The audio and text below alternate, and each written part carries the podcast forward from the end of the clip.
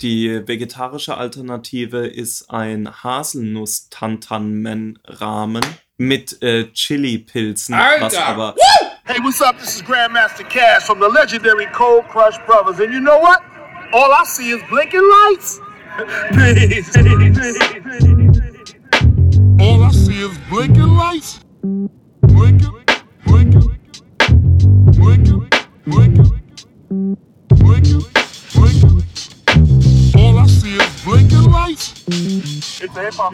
Hallo und herzlich willkommen zu Folge 20 des All I See is Blinking Lights Podcast. Ich bin Daniel und begrüße euch herzlich zur neuen Folge, einer neuen Deep Talk Folge zusammen mit Raul und Maurice. Ähm, in der letzten Folge haben wir schon über Ghostface Killer gesprochen, über die ersten drei seiner Alben, Iron Man, Supreme Clientele und Bulletproof Wallets. In der heutigen Folge wollen wir das Thema Ghostface Killer abschließen und über den Rest seiner Diskografie sprechen. Also angefangen beim Pretty Tony Album, über die Theodore Unit Sachen und im Prinzip alles, was er bis heute released hat.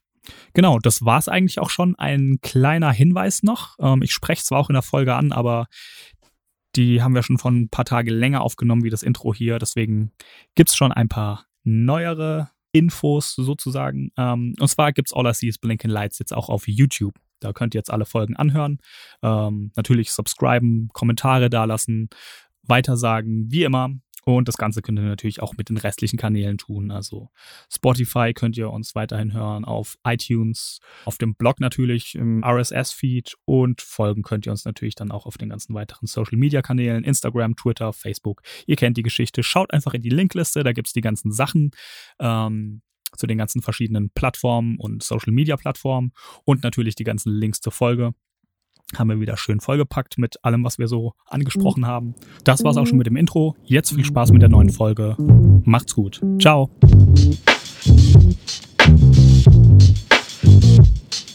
Herzlich willkommen zu Folge 20 All I See is Blinking Lights Podcast.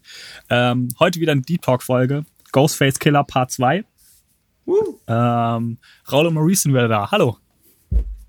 Hallo. Wie geht's euch denn? Gut soweit, danke. Und selbst? Läuft. Ich bin ja ein bisschen Sehr schön. gefrustet, weil das Wetter so gut ist, aber das kann man ja vorher nicht wissen bei so Aufnahmen, wenn man die schedult. Also ich würde jetzt eigentlich gerne äh, in der Sonne liegen, aber es, äh, so weit haben, haben wir es noch nicht in Deutschland mit dem mobilen Internet, dass ich im Park aufnehmen kann. Das wäre natürlich bei mir kein Problem, aber die Sonne scheint nicht. Es regnet.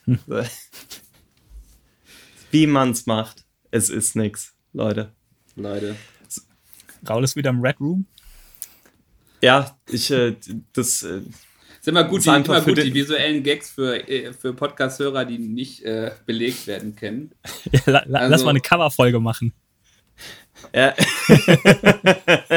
Ja, ich finde, äh, French Montana hat ein tolles Cover jetzt gerade gemacht. Ähm, ja, also für die Hörer, äh, der Raul, der sitzt immer in einem Raum, weil wir machen das immer mit, mit dem vollen audiovisuellen Erlebnis für Ja. uns. Und eben Raul, Raul sieht immer aus wie ein Puff. Man weiß nicht genau warum, weil ich habe ihn auch schon Das weiß ich besucht. selber nicht ich habe so ihn auch genau. schon besucht und dann sieht es eigentlich nicht so aus. Aber es ist irgendwie, er braucht anscheinend das All I See is äh, Blinking Red Light äh, Feeling. ja. Anscheinend. Es tut mir anscheinend gut. Und glaube, in der, in der letzten Folge hat es schon Wunder gewirkt. Also von daher. und Daniel sitzt immer in seinem, äh, in seinem Tüftelraum und, und hat immer eine, eine, Varietät an Büchern oder Platten ausliegen. Ähm, was haben wir heute im Hintergrund stehen? Nur Ich sehe DJ Kotze. Und gerade eben habe ich noch das Fakt der Delicious Kochbuch gesehen, aber das hat er aus, aus Promogründen weggelegt. Nein, nicht ganz. Ja. Und hat es mit Wu-Tang relevanter Literatur überdeckt. Ja. Gibt es eigentlich ein Ghostface-Buch? Meines Wissens nicht. Ja. Ich, äh, übrigens Shoutout an äh, Nightstalker, ja, den ehemaligen Admin und äh, Gründer von Wu-Tang.de. Jo. Der liest, Grüße. Der liest nämlich gerade äh, das Buch vom äh, Accountant von Screlly über, äh, über Once Echt? Upon a Time in Wahnsinn. Ist wohl recht stark. Ich kann mich auch erinnern, dass da, das kam ja vor knapp einem Jahr raus, das Buch, wenn mich nicht alles täuscht, oder einem Dreivierteljahr. Ja, das ist ja auch ein Nischenprodukt. Also, dass man das nicht in der breiteren Öffentlichkeit mitbekommt, ist schon okay. Ach, Ähm, aber de, das wurde unter den, den Heads im äh, Wu-Tang Corp Forum auch kurzzeitig kontrovers diskutiert. Vielleicht braucht das Buch auch einen Klickkäufer. Ja. So, mal, mal, den Kai fragen, ob er nicht auch für, für das Buch ja, mal ein paar genau. Klicks nochmal rumerrort. Mal bei Audible, ja. bei Audible und Spotify mal die. die Gibt es davon ein Audiobuch? Bestimmt nicht. Von YouGod gelesen oder so. Ja. Apropos Audiobuch, kleine Empfehlung am Rande: Das Prodigy, die Biografie, als Audiobuch von ihm selbst gelesen.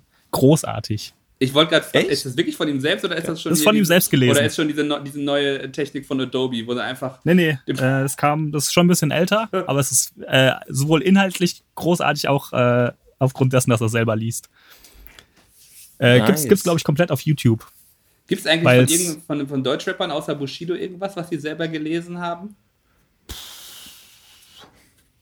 Curse Podcast. Weiß nicht. Hat äh. Blau Zelt blauer Samt. Der flammende Ring. Ähm, nee, ich weiß es nicht. Ah, schön. Äh, nee, wird mir jetzt, äh, wüsste ich jetzt auch nicht. Ja, und sonst so? Jungs? Ja, gut. Ähm, ja, läuft ja wieder. Wunderbar. Ich, äh, ich, ich steige mal kurz ein. Äh, also ein paar Neuigkeiten. Äh, ich bin gerade dabei, äh, den Podcast auf YouTube zu packen. Ich hoffe, das klappt jetzt endlich. Yes. Ich mache das jetzt gerade, während wir aufnehmen, parallel den Upload. Nochmal. ich habe ich hab das kurz mal zur Erklärung. Ich war gestern schon ein bisschen dazu. ausgerastet. Ich habe das alles komplett hochgeladen und dann wollte ich es veröffentlichen und dann war einfach die Reihenfolge komplett durcheinander. Anscheinend kommt äh, YouTube nicht mit so Bulk-Uploads klar und jetzt mache ich eine nach dem anderen und hoffe, dass dann die Reihenfolge stimmt. Sehr und dann können wir sich das Ganze auch auf YouTube bald anhören und kommentieren. Ist jetzt interessant, Apropos. ob die Leute dann äh, äh, quasi in Zukunft jetzt, nachdem sie das hören, mit dem Kopf nicken, weil sie es auch kennen, oder mit dem Kopf schütteln, weil sie dich für einen Internetrentner halten. Ich bin gespannt, wie, wie das Feedback ist. Ja, apropos YouTube, ich habe ja jetzt im Zuge der letzten Ghostface-Folge zum ersten Mal ein paar Lieder hochgeladen bei YouTube. Ich fühle mich jetzt auch im Jetzt angekommen. Ich fühle mich sehr Zeitgeist aktuell. Hast du schon einen Strike? Gefühl. Ein was? Ein Strike. Was ist das? Das ist doch, wenn du irgendwie Urheberrecht verletzt, bekommst du erst einen Strike, bis du irgendwann gesperrt wirst. Ach so, nö, habe ich nicht. Zu unbekannt. Ja. Zu obskur. Da kann, da kann man keine Urheberrechte mehr verletzen. Ja, bis, bis, bis die Familie von Barry White den The Watch Sample, aber das hast du nicht selber hochgeladen. Nee, nee, nee. Das stimmt. Ich war ja überrascht, ähm, wie viel sich dann doch auf YouTube finden ließ von den Sachen, von denen wir gequatscht haben. Äh, ja, das stimmt. Und endlich mal hab ich einen, hab ich, haben wir einen Dead Piff-Link, einen direkten in der Linkliste. das ist geil. Das ist geil. Das feiere ich auch ein bisschen. Shoutouts an Santino. Ja, der hat das Piff gehabt. Der Gute. Uh, jo, eine, ähm, eine Sache, die ich noch, äh, bevor wir jetzt in Ghostface einsteigen, oder in das Ghostface-Thema einsteigen. ähm, wir haben ja in der, in der Cover-Folge äh, so ein bisschen geredet, dass auch so ein bisschen das moderne Pendant zum Albumcover fehlt. Und das ist mir jetzt gerade wieder aufgefallen, weil ja das Flying Lotus und Tyler the Creator Album rauskam. Und es gibt ja bei, bei Spotify mittlerweile diese kleinen Mini-Videos. Ich weiß nicht, ob ihr die kennt die sozusagen Nein. zu den Songs mit dazulaufen. Also das sind so zwei, drei, vier, fünf Sekunden Loops, die dann während dem Song die ganze Zeit laufen. Also und quasi ein GIF als Cover. Sozusagen. Und es gibt halt Leute, die ignorieren das. Und gerade die beiden Cover, äh, Igor und Flamagra, die ja. haben sich da ein bisschen mehr Mühe gegeben. Und das ist, äh, ich finde, das ist, ähm, das hat mich sehr begeistert. Ähm, es könnte für mich das, das neue Pendant in der digitalen Welt zum Cover werden. Aber hatte Kanye nicht sowas geplant, so ein Augmented Reality Cover für Yandi? Gab es da nicht so Leaks? Doch, doch, doch, da gab es irgendwas, dass der mit so mit irgendeinem französischen Start-up für Virtual Reality äh, zusammengearbeitet hat. Es war, es war ganz obskur, ich erinnere mich da auch noch. Das hat das, Björk doch schon lange gemacht. Ja, Björk, Björk, Björk ist nicht Kanye. das ist, stimmt.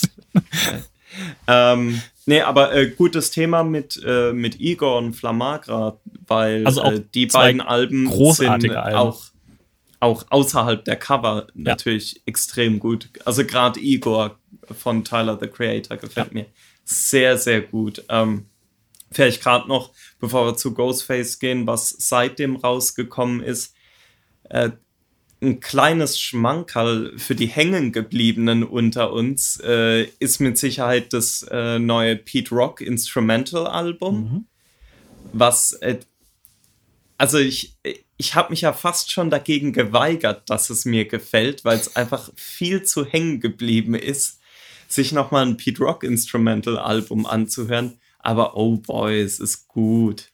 Es ist halt einfach gut. Und für diejenigen, die es äh, die es interessiert, da ist sogar die Instrumentalversion drauf vom unveröffentlichten äh, Street Dreams Remix von Nas und R. Kelly. Es geht wieder los. Wunderbar. Er geht jetzt schon los.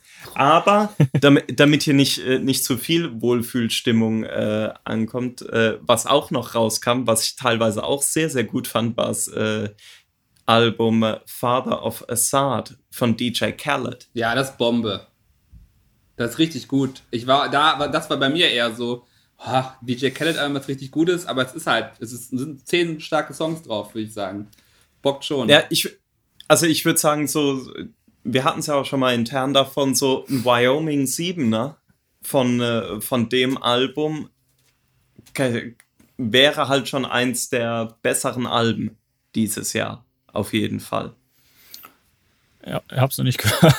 Kann ich Ernsthaft nicht? sagen. Ah, mach mal. Gibt jetzt mal. Nee, ich äh, hab's irgendwie noch nicht gehört. Ja. Ohne, Also grad- ohne Hintergedanken. Ja. Der, erste, der erste Song, der ist schon Wahnsinn. Raoul, ich dachte, als du meintest, ich habe jetzt noch was in Schmanker für die Hängengebliebenen, dass du diesen komischen Ninth Prince Inspector Deck Ding rausholen wolltest. Erzähl mal bitte. Wow. Erzähl mal bitte. Oh, was war das denn? Ja, da muss ich mal Das ist ein, gucken. Genau, da ein hieß es Reference-Track, ne? Irgendein Reference-Track mit irgendwie 10 Views oder wie viel? Oder also eine, eine absurd niedrige Nummer. Wobei ich da nicht nochmal nachgefollowt habe, wie legit das war von einem angeblich neuen Inspector Deck Track, produziert von Ninth Prince. Und genauso hat sich's auch angehört. Ja, Also- es, gab, es gab doch auch diesen äh, äh, Lay the Darkman Track mit gefühlten fünf Klicks, den Maurice irgendwie die Stimmt. Tage rumgeschickt hat. Aber der war von 2018. Aber der war gut. Der war super. war ja, gut, der, der, der war gut, super. aber hat halt trotzdem irgendwie nur so 50 Klicks oder keine Ahnung. Das war ein bisschen traurig auf jeden Fall. Ja, aber, der sieht immer, aber er sieht immer noch so aus, als hätte er Geld. Also im Gegensatz zu vielen anderen mit, aus dem Bootleg-Umfeld mit 50 Klicks. also die S der Mercedes ist immer noch neu. Ja, Also ich glaub, er glänzt. Der macht das Ja. besser mit dem Drug, dem Drug Money, äh, mit dem ähm, A&R Money. Ja. Ich würd, wollte auch gerade sagen, auch. also ansonsten ähm, ähm, finde ich noch das Jim Jones Album auch für die hängengebliebenen ähm, äh, ganz gut. Äh, ist ja Hab ich komplett leider auch von, noch nicht geschafft. komplett, oh, komplett von den äh, von Arsenals, von Heatmakers produziert. Ähm, und ich finde, äh, also alle Elemente, die nicht, nicht so sehr künstlerisch sind, sondern eher versuchen 2002 wieder zu kopieren, sind hervorragend gelungen. ähm, man, man merkt Jim Jones auch seinen gesunden Lifestyle an. Also er, er klingt immer noch crisp und frisch. Ich finde Cameron Ja, auf, auf Insta postet er ja auch einfach nur Pumper-Videos. ja, ja, aber finde ich gut. So wie Gibbs. Das sind, so halten die Jungs dich frisch. Kannst der Rakebaum mal ein paar Pumper-Videos posten. Gut, aber ey. Gibbs gleicht halt mit seinen Insta-Stories aus. Ja, Gibbs ist am wunderbar. Puls der Zeit. White people. Bestes Entertainment. Bitch, I would never. Ähm, Äh, you would never. nee, What aber City also, Fam? ich kann Ja. auf jeden Fall empfehlen, ähm, auch wenn man mal schon länger nichts mehr von Dipset gehört hat, äh, sich auf jeden Fall mal das El Capo-Album anzuhören von äh, Mhm. Jim Jones, weil das schon wirklich ganz cool diesen 2002er, 3er Vibe da irgendwie wieder aufruft. Ähm, und da Das auch stimmt. Wobei, was drauf. mir, ja, was mir da aber, also ich muss sagen, mir hat es auch gut gefallen.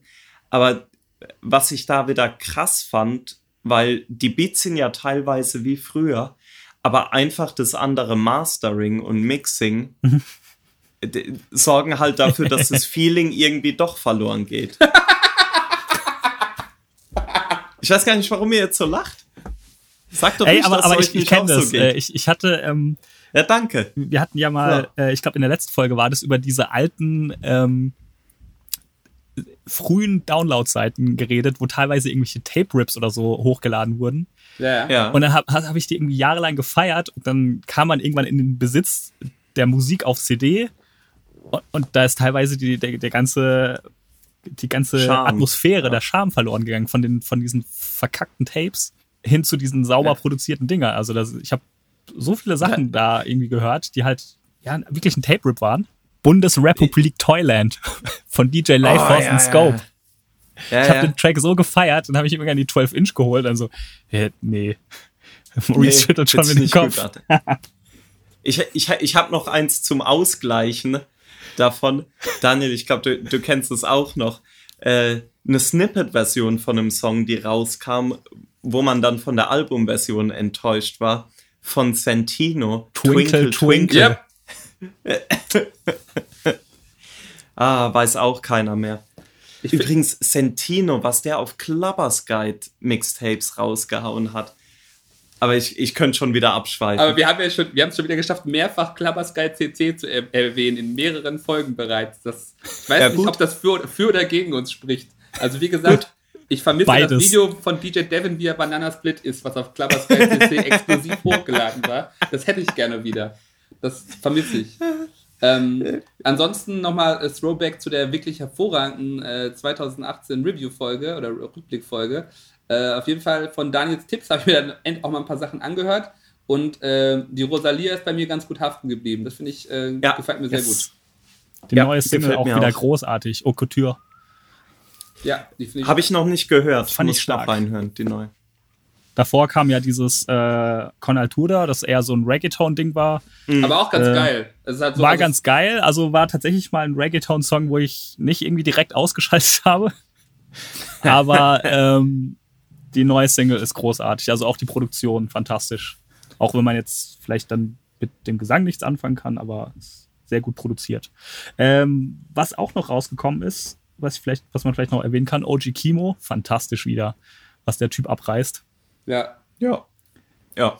Also ich finde einfach so die Line Esse Lobster mit einer Thotty ist schon, schon Classic. Ja. ja.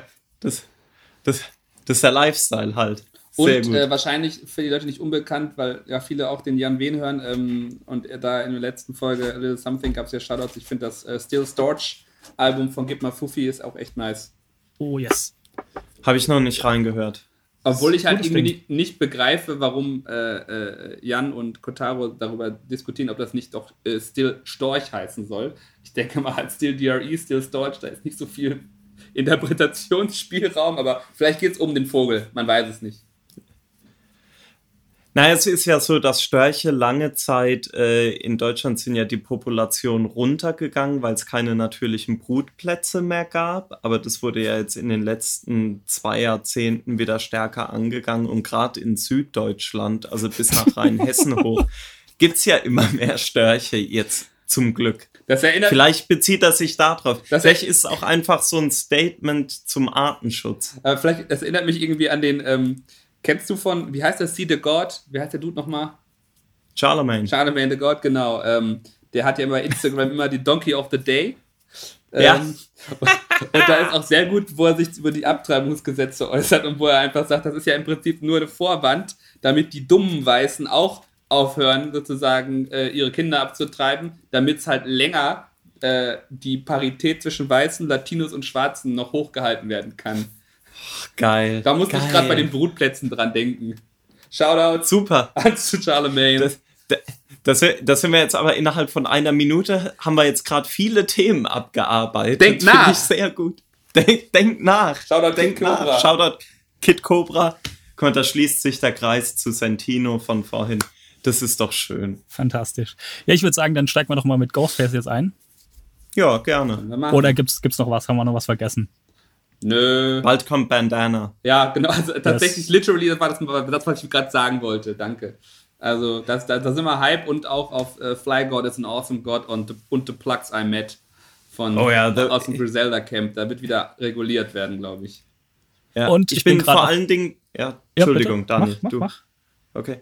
Ich bin vor allen Dingen gespannt auf The Plugs I Met, weil es Bei, bei Westside Gun bin ich mir relativ sicher, weil der so konstant ist, dass der immer gute Kost liefert. Aber bei Benny, ich bin auf die Beats gespannt. Bei Rappen kann er ja. Hm? Ja, und sonst, äh, letzte, was ich noch habe, ähm, ich fand ein sehr schönes, äh, sehr schönen Titel für eine EP, finde ich, äh, die aktuelle von Fruchtmax, Pussy Juice Tsunami. Splash. Alright, Ghostface. Ähm, in der letzten Folge hatten wir Iron Man, Supreme Clientele und Bulletproof Wallace besprochen. Heute versuchen wir den Rest zu schaffen. das waren einfach drei kleine Digi-Snacks für euch. Für ja, also ich ja. glaube, ähm, diese Folge, die, die Alben, die jetzt kommen, äh, die können wir wahrscheinlich viele ein bisschen schneller durchgehen. Die müssen wir nicht ganz so detailliert. Ähm, ein paar können wir auch, auch. auch eher skippen vielleicht oder zumindest nur sehr kurz mal erwähnen. Ähm, ich würde sagen, wir fangen jetzt einfach mal ähm, ich würde sagen, dann fangen wir jetzt einfach mal an. The Pretty Tony Album 2004. Ja, ganz interessant, ne? Da war ähm, zu der Zeit war Jay-Z äh, äh, Präsident von Def Jam. Ja, jetzt ist er Billionär.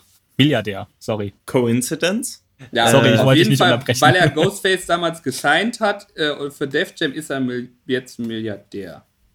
Oder so. nee, aber auf jeden Fall äh, war das ja ähm, ein interessanter Label-Move, weil eigentlich, ähm, ja, also ich glaube, die interessantesten Label-Moves von Wu-Tang-Mitgliedern waren ja, glaube ich, äh, Rake One bei Interscope für Cuban Links 2. Ja. Und halt Ghostface bei Def Jam. Mhm. Und ähm, da hat man damals. Wobei man auch sagen muss, dass Method Man schon bei Def Jam war. Genau, aber der war halt da schon immer, ne? Ich glaube, also ja. äh, interessant, dass halt sich Labels nochmal bemüht haben, mit dem Clan was zu machen, waren ja eigentlich fast nur noch die beiden, ne? Ähm, die Wu-Tang-Sachen kamen ja auch irgendwie über nachgebaute Loud Records raus. ja.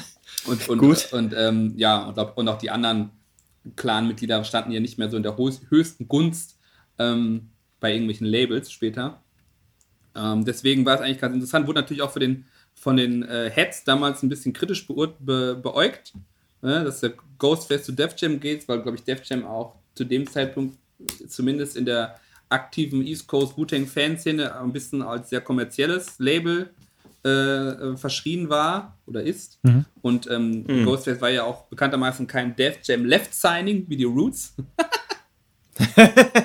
ähm, das Artsy Unter Kann man nicht oft genug erwähnen. Das Artsy Unterlabel ähm, von, von, von, äh, von Def Jam, wo äh, Questlove immer gesagt hat, er ist immer zu Jay-Z gegangen, hat den Sachen vorgespielt und immer gesagt, ah, muss da ein bisschen sperriger sein. Ähm, die Diskussion hätte ich auch einfach gern erlebt. Ähm, nur das Questlove-GIF. Ja, wo dann, wo dann äh, die Musikvideos von Jay-Z zu der Zeit wahrscheinlich mehr gekostet haben als das ganze Roots-Album. Der hat, da kam doch dieses äh, Show Me What You Got Video raus, wo er da irgendwo in Saint-Tropez oder irgendwo... Mit diesem zweiteuersten Sportwagen der Welt, ne? Genau. Wahnsinn. Wahnsinn. Egal, komm, wir schweifen schon wieder ab. Auf jeden Fall Ghostface. Genau, Ghostface geht zu Def Jam. Ähm, und da war natürlich ein bisschen die Frage, äh, in welche Richtung wird dieses Album gehen? Weil die anderen, äh, die, die drei davor, sind ja sehr angesehen. Auch Bulletproof Wallace ist ja bei, bei den Fans ja eher so, ja, nicht so gut wie Supreme Clientel, aber hätte, hätte Fahrradkette, hätte schon besser werden können mit den ganzen Songs. Und mhm. ähm, deswegen war auch so ein bisschen die Frage, was, was passiert jetzt mit diesem Ghostface-Killer-Album? Ja, und äh, wenn, ich, wenn ich da mal übernehmen darf, es war ja dann nach Bulletproof Wallets, das ja 2001 rauskam, war es dann in äh, 2002 und ich glaube weite Teile von 2003 relativ ruhig um Ghostface. Mhm. Hier und da mal äh, Feature-Auftritte und so weiter und so fort, aber ich glaube tatsächlich kam 2002 noch die, die White Label Single zu The Odd Couple raus mit Capadonna. Aber jetzt, außer die Sachen ist nicht viel passiert. Und ja, also jetzt, äh, wenn ich jetzt so über ähm, Discogs scrolle, sind ein paar mhm. Singles gekommen und so weiter, aber. Die ja. waren aber alle wahrscheinlich noch äh, Bulletproof Wallets. Ja, es sind alles ältere Sachen, also wenig ja. neue Sachen. Dann das Mark Ronson-Ding noch, Ui. Ja, das ist ja, ja das 2003, das, ja das, muss man erwähnen. Wenn man jetzt äh, von Deutschland als Land spricht, äh, guter Satz. Nicht als GmbH. ja, ja. Ähm, es ist wahrscheinlich der Ghostface-Song, der den meisten Leuten in Deutschland bekannt ist. Mhm. Stimmt. Also, Und hat ja auch eine deutsche, eine Verbindung nach Deutschland. Gesagt? Über das äh, Bonnie M Sample ah. von Sunny. Aber eigentlich noch besser, das ist der Song in Deutschland, auf dem Tribe auch drauf ist, der bekannt ist. Ja, genau. Stimmt. Tribe the God. Übrigens auch Saigon, der damals von Mark Ronson ein bisschen gepusht wurde. Ähm, aber ich glaube nur auf der Single-Version. Gott, ich schweife da auch schon wieder ab. Auf jeden Fall war Uwe war tatsächlich eine sehr große Ghostface-Single. Das kann man, kann man so sagen. Ähm, auf jeden Fall wollte ich sagen, es war eigentlich weitestgehend ruhig äh, mit Ghostface. Und ich mhm. erinnere mich, als dann es muss im Sommer 2003 gewesen sein, als ich meine, dass es in der äh, Radioshow von DJ K. Slay äh, auf, Hot, auf Hot 97, der hat dann irgendwie das erste Mal einen Song gespielt, einen neuen Solo-Song von Ghostface mit dem Namen Gorilla Hood. Und ich glaube, back-to-back sogar mit Holla. Also das waren die, die zwei neuen Songs, die dann erstmal nur im Radio rauskamen und so weiter. Mhm. Und damit hat Ghostface auch noch mal äh, sich ins Gespräch zurückgebracht auf jeden Fall und hat Großes erahnen lassen fürs nächste Album. Dazu muss man sagen, ähm, Gorilla Hood ein Song, der ich glaube sogar schon 2002 entstanden ist, produziert von Silverings. Shoutouts. Ähm, Unser, und unserem liebsten Wu-Fam-Mitglied. Wer jetzt Silverings oder Solomon Childs? Superb. Achso. Mach weiter. Auch gut. Ja. Ähm, auf jeden Fall damals noch in der Version veröffentlicht mit äh, Solomon Childs in der Hook. Und äh, das ist übrigens eine Version, die man so, glaube ich, nicht mehr ohne weiteres findet. Und Holla äh, ist dann wieder ein klassischer Ghostface-Track. Ich glaube, wir hatten den auch schon letztes, äh, in der letzten Folge erwähnt. Naja, ist, der, Ghost ist der erste mainstreamige ähm, Ghostface-Track ähm, nach Wise in the Rain, wo er das Konzept über einen kompletten Song drüber zu rappen durchzieht. Der dann, genau. der dann auch offiziell veröffentlicht wurde, heute zu streamen ist und so, ja. Und genau. Auch, also um ein bisschen vorwegzunehmen, ein ganz geiler Song. Ja, das, äh, das auf jeden Fall.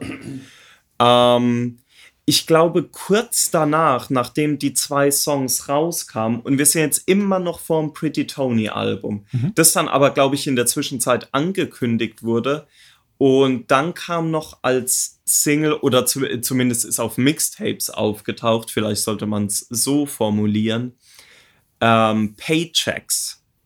Mhm. Ein Song mit Trive, der dann später in einer, ich glaube, wenn ich das richtig im Sinn habe, äh, Ausprodu ne? ja, in einer äh, so nachgespielten ja. Version äh, dann auf dem 718-Album der Theodore Unit drauf ist. Ähm, weil ich jetzt persönlich finde, dass diese ganze Zeit in 2004, vielleicht auch teilweise 2005, Pretty Tony Album 718, das ist ja alles äh, in gewisser Weise verbunden mit Ghostface und Trive, ja, aber auch mit der Theodore Unit sollten wir vielleicht kurz erwähnen, wer die Theodore Unit ist. Ja, wir kommen ja später auf jeden Fall nochmal drauf, aber von mir aus können wir das doch jetzt machen weil ich, weil ich finde halt, dass es jetzt im, im Konzept von diesen drei Alben sich, sich irgendwie ergibt. Ja, dann, dann mach doch einfach. Also. Ach so, verdammt, ja, jetzt, jetzt müsste ich natürlich spontan die ganzen Mitglieder äh, im Kopf haben. Das war natürlich clever. Also zur Theodore Unit gehören, wenn mich nicht alles täuscht, ähm, Ghostface natürlich als äh, de facto Leader, Trive the God, ist dabei. Sean Wicks von der Authorized Fam. Äh, auch so eine Gruppe aus dem weiteren Wu-Umfeld, wo es auch schon Ghostface-Feature gab auf äh, Name vom Track vergessen. Auf jeden Fall singt eine Frau mit. Ähm, dann war noch dabei Hugh Lills und Crime Pace. Äh, Solomon Childs war noch dabei. Ich meine, Capadonna war zumindest loosely associated, wie sein Winter Wars Video, das zehn Jahre später rauskam. Ja, der hat ja wahrscheinlich, der hat die wahrscheinlich gefahren. Du hast doch nur gesagt, dass wir es wieder verlinken. Ja, klar. natürlich. Wir brauchen fünf neue Klicks. ähm, auf jeden Fall äh, waren das halt sehr viele Leute aus diesem erweiterten Ghostface Stapleton Umfeld, ähm, auch aus äh, aus anderen Crews, als, also jetzt nicht nur aus dem eigentlichen Wu-Tang-Umfeld, die da zusammenkamen. Ganz interessanter Fakt ist, dass eigentlich als Mitglied gedacht war für die Theodore Unit noch ein gewisser Jojo Pellegrino.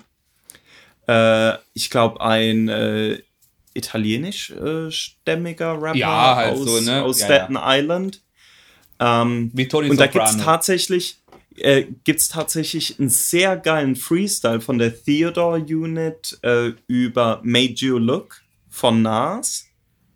Und äh, da waren dann äh, tatsächlich Giorgio Pellegrino, Ghostface als Hype Man und Trive und Solomon Childs dabei. Ich muss da mal kurz zwischen reinschieben. Ähm, zu Ja. der Zeit damals, 2002, 2003, 2004, ähm, Raul und ich sind ja zumindest in die gleiche Richtung zur Schule gefahren.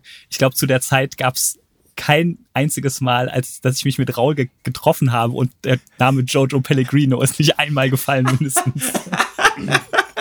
Ey, der hatte, das war ein Wahnsinns-Mixtape, das der hatte. Hitman for Hire. Dieser Name von ist so DJ in mein K. Gedächtnis Slay. eingebrannt und mit Raul verbunden. Gut so. Ich hoffe, ihr, So. ich hoffe, ihr bestellt manchmal auch im Restaurant einen Jojo Pellegrino, äh, einen San Pellegrino. Der war billig. Ja, klar. Dafür bin ich doch Sehr hier. gut. ja. Also er hatte, äh, weil das wollte äh, wollte ich wenigstens noch erwähnen, weil, weil der eigentlich ein sehr guter Rapper ist, der es irgendwie nie zu was gebracht hat, aber äh, doch äh, äh, ja anscheinend als äh, Founding Member für die Theodore Unit zumindest angedacht war. Und ich meine auch mal irgendwann gelesen zu haben, dass Superb da eigentlich auch hätte dazugehören sollen. Aber habt ihr, weil das ist nämlich auch eine interessante Sache, dass dann ab 2002, 2003 gab es ja einen Bruch zwischen äh, Ghostface und Superb. Äh, jetzt eine unvorbereitete Frage, habt ihr da irgendeine Ahnung, warum? Weil ich, ich weiß es nicht. Pedopurp? Möglich. Maurice, weißt du da was dazu? Nee, ich habe auch nochmal überlegt. Es, es wurden dann irgendwann nur, nur gab es ja diese Behauptungen halt, dass äh, er das ganze Supreme Clientel geghostwritten hat. Aber das kam ja viel später, ne? Das kam, halt mal, halt mal. War der nicht im Knast auch zwischendrin? Ja, ja. Ja, ja, auch. Äh, äh, wüsste ich jetzt aber tatsächlich auch nicht, warum. Also, Ja, also ich könnte mir auch vorstellen, dass es dann wahrscheinlich daran lag, an diesem, wer hat's geschrieben, also ähnlich wie der, Hm. wie der äh, Ghostface RZA Beef, der immer wieder aufkocht, äh, wahrscheinlich ähnlich. Aber ist nur eine Vermutung. Weiß ich leider auch nicht mehr dazu. Wer weiß. Na, auf jeden Fall, also man ist da halt in 2003, dann Übergang zu 2004. Das Album ist angekündigt äh, mittlerweile, The Pretty Tony Album. Interessanter Fakt, das Album ist nicht angekündigt als ein Ghostface Killer Album und ist dann ja auch nicht veröffentlicht als Ghostface Killer Album, sondern als reines Ghostface Album.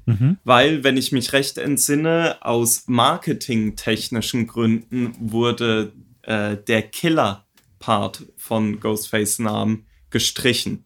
Ist nicht um kommerziell attraktiv genug. Genau.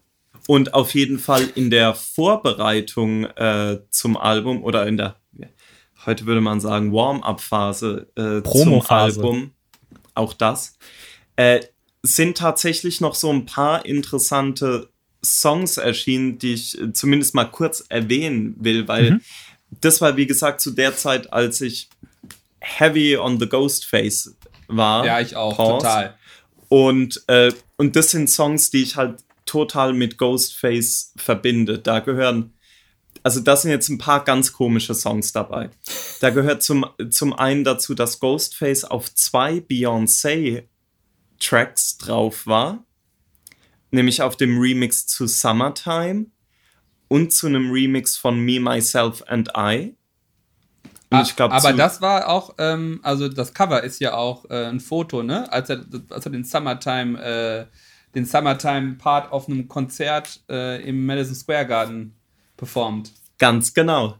Ganz genau. Das war nämlich 2003 muss das dann ja gewesen sein, als nämlich Jay-Z The Black Album rausgebracht hat. Sein letztes Album.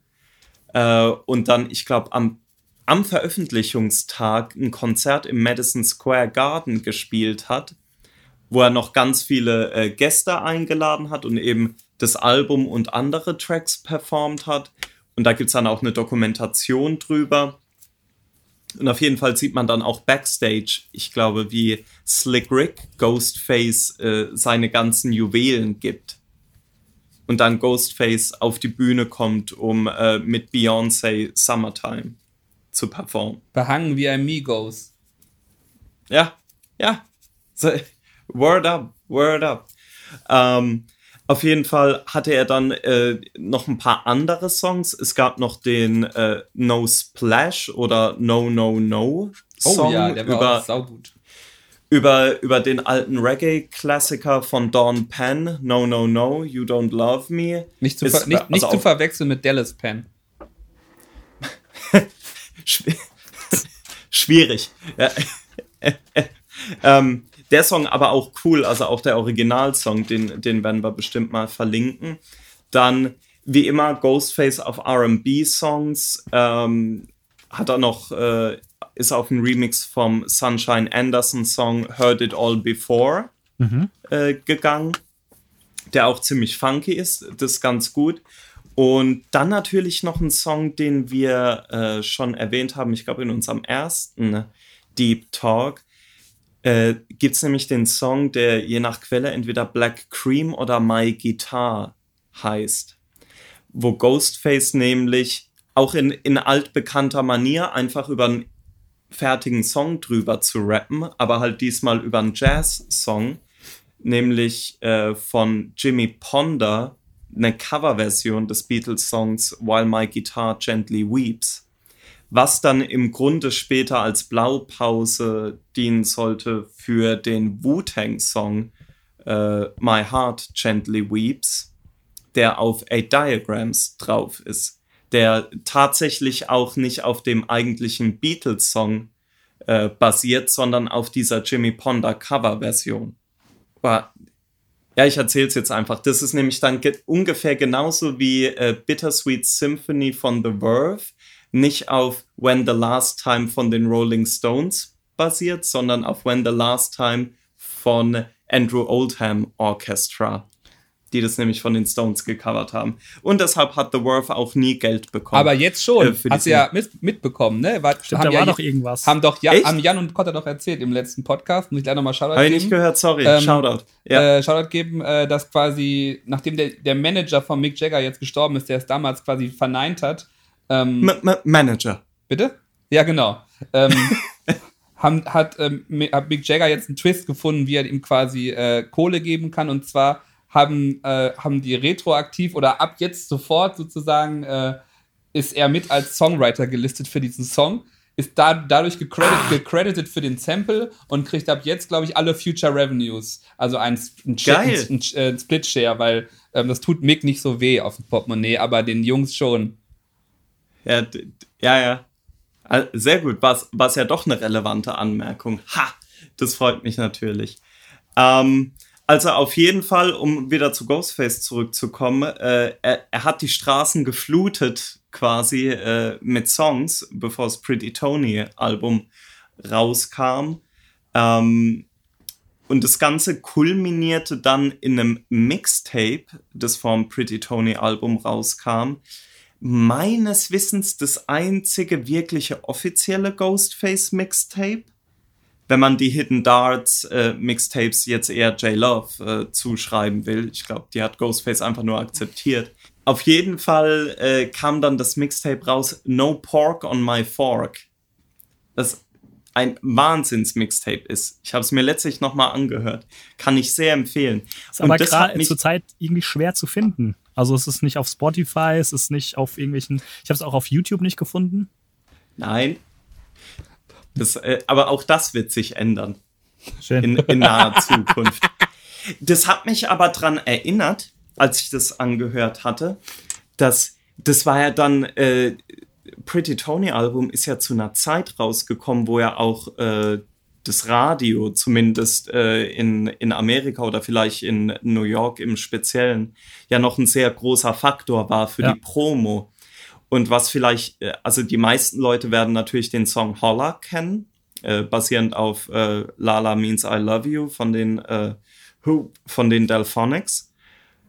Äh, die wenigsten werden aber wahrscheinlich im Kopf haben, dass es davon noch eine zweite Version gab, nämlich für Hot 97 und DJ K. Slay, die erwähnt werden. Dabei. Ich, ich, ich versuche ja. es gerade bei eBay zu kaufen. das, das Instant Cup, Instant Cup. Ähm, und oft wird ja, äh, liest man ja auch in irgendwelchen äh, halboffiziellen Credits, dass auf dem Song Holla auch äh, a la Real sing, äh, singen würde. Er ist ein Sänger, den man zum Beispiel auf dem, ähm, na, wie hieß das Album? Äh, Birth of a Prince von RZA findet, mhm. der auf Grid singt und so weiter und so fort. Der singt aber nur auf der Radioversion, auf dieser Hot 97 Version äh, von Holler. Ähm, andere Songs, die da noch drauf sind, ist ein Freestyle über einen Not Speed, der später der Song Struggle wird auf äh, Put It on the Line. Und dann gab es natürlich noch äh, die erste Single vom Album, die meines Wissens äh, die Tush-Single war. Mit Missy Elliott.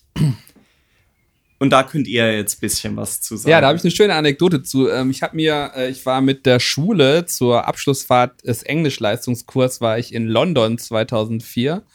Und da habe ich mir ähm, ein, zwei Sachen gekauft auf Vinyl, weil ich da mal kurz die äh, ich brauche Vinylphase hatte, weil man ja ein realer Head werden wollte, wenn man mal groß wird. Und was, und was ist das realste Vinyl, was man kaufen kann? Die Def Jam 12-Inch Single von Ghostface Tusch. Die steht halt nice. einfach in meiner Sammlung neben den West-Berlin Maskulin-Platten und, und J-Live. betone J-Live und nicht J-Love. Wow. Ähm, wow.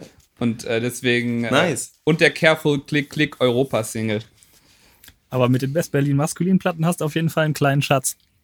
Ja, ja, ich weiß. Den habe ich. Äh, die gebe ich auch nicht wieder her. Genau wie die Partner 12-Inch von Kreuzfeld Jakob. Uh, ähm, uh. Genau, und das war halt ein bisschen meine, meine Sache, weil es ist eigentlich ein sehr hochwertiges äh, Vinylprodukt, aber halt ein richtiger Scheißsong. stimmt, stimmt. Und das ist was, was ähm, äh, in Teilen hat man, äh, hat man ja diese, äh, diese Richtung schon auf Bulletproof Wallets gehört. Äh, Stichwort, äh, wie hieß der, der vorletzte Song? Äh, der RB-Song. Na, auf jeden Fall Ghostface Fable, dann doch schlechte Songs zu machen hin ich, und ähm, wieder. Falls gerade jemand den Song nicht kennt, ich möchte einfach nur mal kurz die Hook von Missy Elliott zitieren. Tush, tush, tush, wanna slide in the bush, bush, bush. Nice. Und so weiter. Also, ähm, nice. von einem Nutmeg auf. Zu einem Empty Nutsack. Ähm, also, ja. das ist ja. Uh. Im, aber im Prinzip ist es ja, geht es ja um Missy Elliott's Anus in dem Song. Ja. Deswegen haben sie ihn ja auch für die, für die äh, Video-Single-Version in Push. Also auch schon so dumm, so einen Song zu machen, wo man, den man direkt zensieren muss. Äh, naja, aber, und dann auch diese geile Metapher, dass halt da gebowlt wird in dem Video und schön eingelocht wird. Also Wahnsinn. Stimmt, das macht es ja fast schon wieder äh, sehenswert, dann irgendwie so als Gesamtkunstwerk. Ja, ja ist, ist so, wie La, so, wie La, Rumba von RZA ein Gesamtkunstwerk ja. ist. ja. Huh, ja. Ähm, ist aber wahnsinnig schlecht. Also als Song, sorry, ja. kann man nicht anders sagen. Die zweite Single dann dafür deutlich besser. Also äh, korrigiert mich, wenn ich da in meinen Timelines falsch liege, aber ich meine, die zweite Single wäre Run gewesen mit Jada Kiss. Und der Single-Version mit Comp. Weiß auch kaum jemand mehr. Ja, stimmt. Comp damals äh, New Yorker Battle Rapper, der so einen kleinen Push bekommen hatte. Ich weiß gar nicht, ob der bei Def Jam war oder sonstiges, der auf jeden Fall Wahnsinns-Song mit Cameron rausgebracht hatte und einem Heatmaker Speed. Sag nochmal, sag nochmal, äh, ich hab den nicht im Kopf. So Much Fire. Oh! Ooh, you got so much, much fire. fire. Woo! Ja. I'm flaming thunder. Chicks giving me their jersey. That's their name and number. ja, äh, äh, kommt, trägt da jetzt nicht viel zu bei. Ich finde aber interessant, dass Run ein RZA-Beat war, der sich, äh, der, beim ersten Hören hat er sich jetzt nicht wie ein RZA-Beat angehört. Äh, doch, haben wir doch letztes Mal festgestellt, hat doch dieses Dödödö, was der Daniel, so, was der Daniel mit RZAs Produktions assoziiert. Ja, genau. Also ich finde jetzt... Typischer Wu-Sound. Also ich finde nicht, dass er jetzt so düster klingt. Eher poppig. Nee, tut er nicht. Also eigentlich ein extrem sperriger Song. Also äh, es wurde, Street Single. Ich finde irgendwie ganz, ne? ja, aber merkwürdig eigentlich. Ne? Also man entscheidet sich dann so einen total poppigen Song rauszuhauen, der aber schlecht zu schlecht ist, um beim, im Mainstream Erfolg zu haben. Und dann halt wieder so eine Street Single, die so ultra hart ist, die dann auch wieder kein Crossover-Appeal mhm. hat. Also die hätten, glaube ich, einfach mit Holler rausgehen sollen. Ja, also ich meine, Holler wurde ja auch, ich glaube, so als, als Promo 12-Inch oder irgend sowas wurde das ja auch verwurstet, äh, meines Wissens. Ein Song, den ich noch erwähnen wollte, weil, weil die Story dazu einfach so geil ist, ist, äh, und er hat wieder zwei Namen, je nachdem, wo man guckt, entweder äh, Tony's Money oder Pretty Tony Sugar. äh, ist ein, äh, ist in der Variante ein Solo-Song von einem Song, der dann später richtig veröffentlicht wurde als ein De La Soul featuring Ghostface Killer Song. Ähm, ich glaube, He Comes heißt der dann einfach, basierend auf dem Vocal Sample. Das Interessante ist aber, dass die anscheinend vergessen haben, Ghostface zu bezahlen irgendwann äh, für das Feature und Ghostface dann einfach seinen Part mit Beat und allem rausgebracht hat und davor noch rumschimpft, äh, dass, dass sie ihn hätten bezahlen sollten. Und und irgendwas dann noch, äh, this is what happens uh, when you send me shit and don't pay me my fucking money und dann anfängt zu rappen. Ist einfach super. Das ist ja also, auch so ein, so ein Ding, was sich durch die Ghostface-Biografie zieht. Immer wenn es ans Geld geht, wird er ungemütlich. Ja, stimmt. Kommen wir ja dann bei Big Dog Rehab nochmal zu. Das Spike, genau. das Spike die Sugarwerte im Blut. Ja, ähm, ja also heute, heutzutage sammeln die Herren ja dann auf Kickstarter das Geld für sowas. Ja, genau.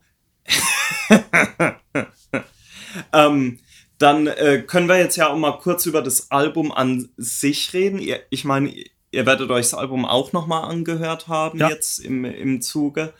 Äh, wie fandet ihr das Album dann? Jetzt also nach ein paar ich, Jahren mal wieder. Ich weiß noch, ich habe es damals nicht so viel gehört. Und mhm. als ich es nochmal gehört habe, ich war tatsächlich überrascht, dass es besser ist, als ich es irgendwie erwartet hatte. Ähm, das ist jetzt ja. kein, das ist jetzt kein irgendwie. Ist jetzt kein Certified nicht, banger Nee, das jetzt nicht, aber es, ich finde es ein solides Album. Wenn man ein paar unangenehme Songs rausschmeißt, ähm, da sind, das sind auf jeden Fall ein paar sehr gute Songs drauf. Und natürlich, Ghostface schreibt nicht mehr ganz so clever wie zu Supreme Clientele-Zeiten. Ähm, die Beats schwanken. Ähm, es wird hier und da mal poppig, aber es, ich finde, ähm, was jetzt auch bei den nächsten Alben kommen wird, ähm, die teilweise nicht mehr gut sind, aber irgendwie Ghostface ist an sich rein vom Skill her einfach ein verdammt guter Rapper und das merkt man immer wieder. Und das macht einfach Spaß anzuhören, auch wenn er jetzt ziemlich ein Bullshit oder einfach belanglosen Kram erzählt oder wenn die Texte halt einfach so ein bisschen nicht mehr so toll geschrieben sind. Aber mhm. insgesamt fand ich es ein, ein schönes Album, macht Spaß anzuhören und wenn man es ein bisschen kürzt, hat man auf jeden Fall mehr von. Ja, also ich fand es auch ähm, überraschend in, in der Retrospektive stark produziert. Also die Songs, die halt gut sind, sind wirklich gut. Mhm. Ähm, wie gesagt, da kann man halt, glaube ich, man kann so drei, äh, ein, zwei, drei, vier mhm. Songs rausschmeißen und, die, und den, diesen, den, den Badewannen-Skit. Ähm, oh Gott, ja. Wo es halt, wo man halt, das ist halt wichtig, der Badewanne, obwohl der natürlich auch wieder so blöd der ist. Der ist eigentlich schon wieder gut, ich weiß gar nicht, was so blöd. Äh, watch them balls, watch them balls. Ähm, dass, äh, dass man den drauf lassen sollte, aber naja. Ähm, ja, was soll ich dazu sagen? Also ich finde halt, die viele Songs haben halt einfach diesen guten, einen guten ausproduzierten Soul Sample Vibe, mhm. der heute auch noch fly klingt. Also Biscuits ist halt ein Brett True Master Beat. Ähm, ja. Beat This Way von Knots finde ich ziemlich cool. Äh, ja. Holler sowieso sehr stark. Auch eigentlich ähm, Last Night und It's Over sind ganz witzig gemacht. Save Me Dear äh, das ja. bockt halt, also, ne? Und dann auch die so zwei, drei härteren Songs wie äh, äh Kunter Fleisch steht, finde ich ziemlich gut von RZA eigentlich. So ein, ja, wow. so ein Avant Der ist stark. Avantgardistischer RZA-Beat. Ähm, mhm. Metal Lungies geht klar. Ähm, ja, Beat ist, äh, ähm, nicht Beat ist, aber ähm, und dann Run halt auch, aber halt so diese, diese poppigen Sachen, so dieses, ähm, also Love und Tusch und so, ja. schon wirklich untere ja, man, Kategorie. Ich finde, man, man merkt so ein bisschen, ähm, ich sag mal, die star starken Sachen, die Storyteller-Sachen, die Street-Sachen, die sind zum Großteil sehr stark. Aber mhm. man merkt, ich weiß nicht, biografisch hat Ghostface wohl auch irgendwie einfach sehr viele Frauengeschichten und Probleme, die er auf dem Album und auf kommenden Alben verarbeitet. Und die sind halt oft, die gehen halt wirklich in so eine unangenehme, cheesy Pop-Richtung. Ja. Die so, also, also, also ich, ich fände es nicht schlimm, wenn er das hier und da mal machen würde, aber mir ist an sich einfach zu viel. Ähm, ist jetzt nicht ja, so das, was ich gerne von Ghostface hören will. Aber was ich ganz, um, ähm, ganz interessant finde, ist, ähm, dass ja viele von diesen echt guten, geleakten Tracks, dass man sich ja schon so ein bisschen fragt, ob die gepasst hätten. Ähm, äh, es wurde ja immer gesagt, Gorilla Hood ist nicht drauf, weil es nicht passt. Lassen wir das mal so stehen. Ähm, aber ein, zwei von den Songs passen auch vom Sound her gar nicht. Oder man muss halt ein gutes Sequencing finden. Ja, also ich finde gen generell das Album, äh, damals kamen ja zumindest die Gerüchte auf, dass dann so Singles wie, äh, wie ähm, na wie heißt's, Tush und, äh, und auch der Ghostface-Song, der Go also Ghostface. der Name vom Tor, genau, dass die halt hauptsächlich äh, aus äh, Labelgründen auf dem Album gelandet sind. Tatsächlich. Äh, weiß ich jetzt natürlich nicht, inwieweit das stimmt oder nicht, aber es, äh, Maurice, wie du schon gesagt hast, es gibt so drei, vier Songs, die irgendwie irgendwie nicht aufs Album so richtig passen, so in, in ihrer Art und Weise. Und das fällt mir auch auf, weil eigentlich ist das Album nämlich sehr gut, sehr, ja, sehr soulig, aber auch sehr ich weiß nicht, so Breakbeat, House Party oder mhm. Block Party mäßig äh, ausproduziert. Gerade so Keishas House, Last Night, äh, Save Me Dear, Beat the Clock, übrigens auch super Track. Die sind, das sind alles, das sind alles Songs, die, die so in Richtung Breakbeats, Block Party, funkige Samples, soulige Samples gehen. Und ich finde, da funktioniert das auch richtig ja. gut. Ein Song, der meiner Meinung nach noch gut aufs Album gepasst hätte, wäre Struggle gewesen, der dann auf Put It on the Line äh, gelandet ist, der übrigens auch von mhm. äh, Knots äh, produziert ist. Und ja, tatsächlich Gorilla Hood ist, ist schwierig unterzubringen hier. Äh, vor allen Dingen, weil dann die, die offizielle veröffentlichte Version von, äh, von Gorilla Hood aber Nö, das erzähle ich dann später, wenn wir beim Album sind. Ich finde es auch gerade interessant, weil du es äh, erwähnt hast, dieses, ähm, man munkelt immer, äh, das war halt äh, ein Zugeständnis ans Label und so weiter. Äh, leicht gesagt, wenn ja, dann der Song nicht gut ankommt danach. Ja, fällt mir aber gerade so auf, dass das ähm, gerade zu der Zeit echt immer so, so ein Ding war. Dass es, es waren sehr oft so, so Popnummern auf den Alben drauf und dann wurde auch immer gesagt, ähm, dass äh, sind alles Zugeständnisse ans Label gewesen. Und wenn man das mal mit heute vergleicht, ist das, habe ich das Gefühl, dass da doch die Künstler mittlerweile doch mehr Kontrolle drüber haben. Also so ähm, komische Popnummern zwischendrin gibt es nicht mehr so oft, finde ich. Ja, oder nur noch Das- so das war bei dem so Capital ein- Bra Album. ja, nee, aber, aber so insgesamt habe ich schon so das Gefühl, dass ähm, das so ein, so, so ein Zeitgeist-Ding war, immer dem, Mhm. dem Label so komische Pop-Zugeständnisse zu machen und vielleicht ist es ja, Ja. Ein, ein, haben die Labels ja gelernt und, und lassen den Künstlern, Künstlern da ein bisschen mehr äh, die, die Kontrolle. Ich glaube, die Labels geben den äh, Künstlern halt äh, mehr das Gefühl von Kontrolle und haben einfach bessere Deals, die dann auch noch die Leibeigenschaft mit ein. Ja, Ja, ähm, aber äh, um jetzt vielleicht mal Pretty Tony Album äh, abzuschließen, ungewöhnlich schnell für unsere Verhältnisse. Ähm, ich finde es nach wie vor tatsächlich, minus die drei, vier Songs, klar, aber finde ich es ein erstaunlich starkes Album in der Ghostface-Diskografie nach 2001. Ja, also ich finde es auch, wenn ich ehrlich bin, wenn man es aufräumt, ich glaube, mir gefällt es sogar besser als Bulletproof Wallets. Aufgeräumt. Ja, ja, zumindest wenn man also die veröffentlichten Versionen vergleicht, kann man bringen, die Aussage, ja. Jo, ähm, sollen wir dann mal zum nächsten Album kommen, Können wir tun, ja. in, in der Trilogie 718 Yes. Jetzt sind wir oder, Ja, das kam auch Ja. nur äh, fünf Monate später raus. mh, Ähm, das wurde, worüber lief das? ich glaube Landspeed Records. Ah, okay. Ich hatte irgendwas gelesen von wegen Sure Shot Recordings, aber. Oder Sure Shot kann auch sein. Ja, ist vielleicht auch je Die nach haben- Land dann ähm, der Vertrieb Ja. halt oder so. Ich weiß auf jeden Fall, dass es eine, ein Label war, die hatten zu der Zeit ähm, relativ oft solche Mixtape-Alben rausgebracht.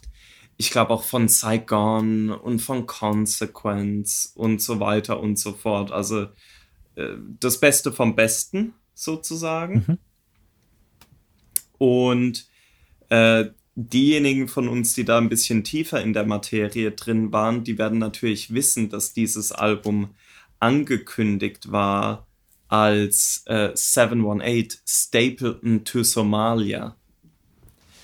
Ähm, das kam, glaube ich, auch unter dem Namen sogar noch als Advance Copy raus, äh, mit teilweise anderen Songs als dann auf dem äh, finalen Album. Ja, einige, ne? Aber ja, aber das, da ist nichts an Qualität verloren gegangen. So viel, so viel kann man verraten. ja, ähm, mehr, ähm, naja, mehr äh, Theodore-Songs waren da halt, ne? Und also ohne Ja. Ghostface. Ja. Aber ja, nicht so wichtig. Aber den Titel finde ich toll. Den hätten sie gern behalten dürfen. Ja, das stimmt. Was halt, äh, was halt wichtig ist jetzt am richtigen Album 718, das kam raus. Ich glaube, es gab eine Single davon, beziehungsweise manche Songs vom Album sind davor eben schon auf Mixtapes erschienen. Der äh, zum Beispiel der 88 Freestyle von Ghostface und Tribe über einen alten Big Daddy Kane Beat. The Drummer mit Method Man und Street Life. Wahnsinnssong. Wahnsinn, ne? Dann äh, der äh, Gats-Song mit äh, Wiggs und Solomon Childs, äh, der war, glaube ich, davor auch schon auf Mixtapes drauf. Smith Brothers auch, ne? Ist ganz spannend, weil Smith Brothers ja eigentlich ein Raekwon-Song ist von Lex Diamond Story. Ich habe alles verdrängt, was Raycon gemacht hat, außer Cuban Links 1 und 2. Das wird, wenn wir mal Raycon machen, muss ich mich so tief in den Sumpf hören. Ich freue mich schon auf die Fly International Luxurious äh, Abor Art. Abortion, äh, Art, ja, ja, die er da gebracht hat. Ja, ja, ja, ja. Ähm, ja, aber auf jeden Fall Smith Brothers, äh, auch gutes Ding. Ähm, was aber eigentlich als Single rauskam, meine ich, äh, du kannst mal bei Discogs nachgucken. Pass the Mic. war- Pastor Mike mit Video auch. Ich dachte, Who Are We? Das mit Bone Crusher kam, glaube ich, als Single raus. Ja, aber ich glaube, und Pastor Mike kam auf jeden Fall als Video raus, das weiß ich. Da, Da war ein Video. Da Ja, das die war auch doch das Schrankvideo, oder? Ach, das ist das? Genau. Ah, okay. Ge genau, wo Ghostface Großartig. aus dem Schrank rauskommt. Das ist Wahnsinn. Ja, Highlights in der Wu-Videografie. Gibt's nicht auch so eine tolle Folge von Sopranos, wo einer aus dem Schrank rauskommt? Wenn, wenn sie den Vito umbringen, weil er schwul ist? Boah, ewig nicht gesehen. Muss, das suchen wir doch mal raus, die Linkliste. Da, Ja. Das Coming Out wurde nicht akzeptiert von, äh, von, den, von, der, von der Soprano Family. Da kam auch einer aus dem Schrank. Ähm, ja, was, äh, was ich noch äh, erwähnen wollte, es gab, wenn ich das richtig in Erinnerung habe, auf dieser Who Are We Single gab es noch eine B-Seite äh, mit äh, Ghostface, Tribe und Wix über einen alten EPMD-Beat, äh, der Time Freestyle. Den können wir euch dann auch verlinken, weil der auch sehr gut ist, würde genauso aufs Album passen äh, wie die anderen Songs. Interessanterweise findet sich auf 718 Paychecks wieder. Der Song, wir hatten es vorhin davon, von Ghostface und Tribe, der eigentlich im, in der Promo-Phase zu Pretty Tony rauskam. Damals wahrscheinlich irgendwie das Sample von Def Jam nicht geklärt werden konnte. Und Landslide Records oder wie auch immer die heißen oder Sure Shot, was auch immer, äh, sich dann da wahrscheinlich nicht so viel drum geschert haben und so einfach veröffentlicht haben. Ist aber zum Beispiel ein Song, den ich auch auf äh, Pretty Tony sehen würde. Paychecks. Ja, finde ich gut. Ja. Aber ich finde, Dann ja, gab's. Ja, ja, nee, sorry. sag du noch mal, also wenn du noch mal, was hast du noch spezielle Songs oder gehst du auf Albensongs ein? Äh, ich, ich hätte noch einen spezielleren Song außen vor und dann die Albumsongs. Ähm, nämlich das Einzige, was mir da noch aufgefallen ist, es gab im Rahmen, ich glaube, in der Promo-Phase zu 718, als es, als es dann offiziell hieß, das Album kommt raus, gab es noch einen relativ geilen Freestyle von, ja, ich glaube, Ghostface war dabei, Tribe, Solomon Childs und Wix über äh, Hell on Earth von Mob Deep. Und wo die auch wirklich nur alle acht Bars haben jeweils und nach bisschen mehr als zwei Minuten ist der Song vorbei. Ist aber Wahnsinns-Song, der dann später von J-Love, also dem äh, Wu-DJ, äh, recycelt wurde als Late Night Arrival. Ah ja. Ja, aber ähm, äh, da wollte ich noch mal kurz, das fiel mir nämlich gerade ein, es gab doch auch so ein Theodore Unit Mixtape von ihm, ne? Gab's das?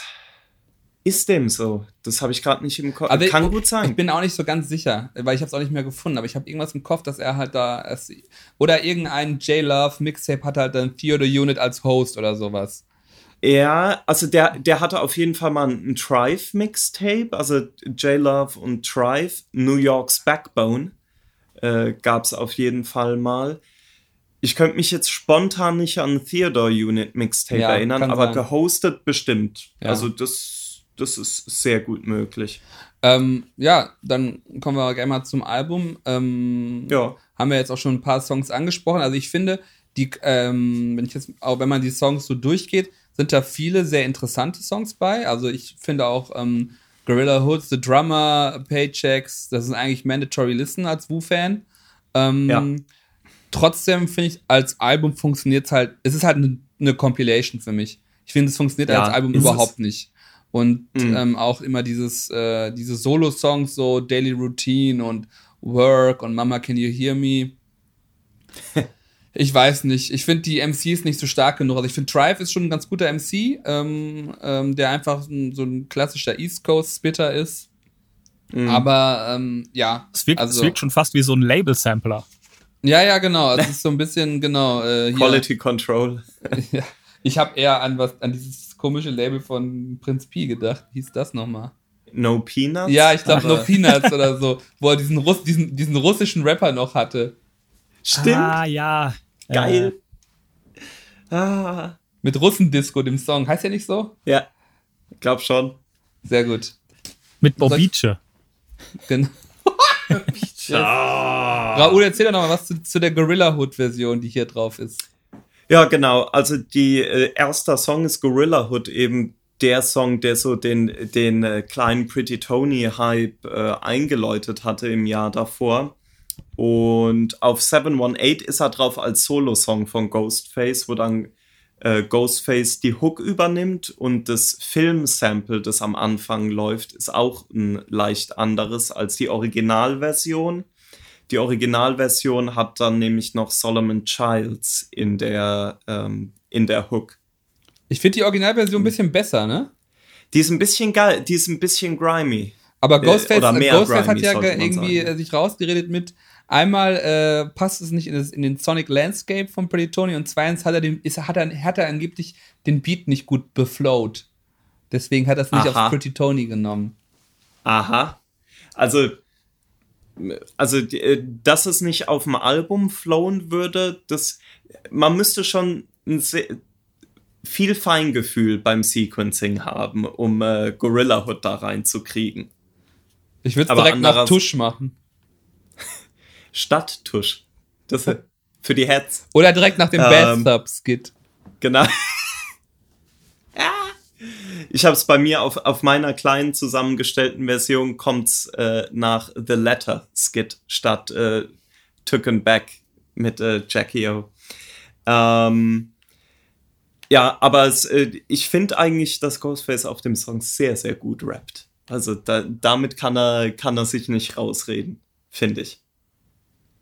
Und was, äh, was ich jetzt generell noch interessant finde, wenn ich hier die Credits mal durchschaue bei 718, dass sehr viel mit K-Def, also dem Produzenten, zusammengearbeitet wurde, der auch dann auf dem Pretty Tony Album einige Songs, zum Beispiel diese ganzen Skits, äh, Last Night Changed It All und Keishas House äh, produziert hat. Also auch da merkt man wieder, dass die beiden Alben 718 und Pretty Tony höchstwahrscheinlich in ähnlichen Sessions entstanden sind, einfach. Und auch soundtechnisch nicht so weit voneinander entfernt sind. Okay. Ich glaube, da, damit sind wir da so ein bisschen durch mit, ne? Ähm, Ja, eine, eine Sache äh, wollte ich noch erwähnen. Da weiß ich gar nicht, ob das jetzt so relevant ist für, ob das eher 718-Zeit oder Pretty Tony-Zeit ist.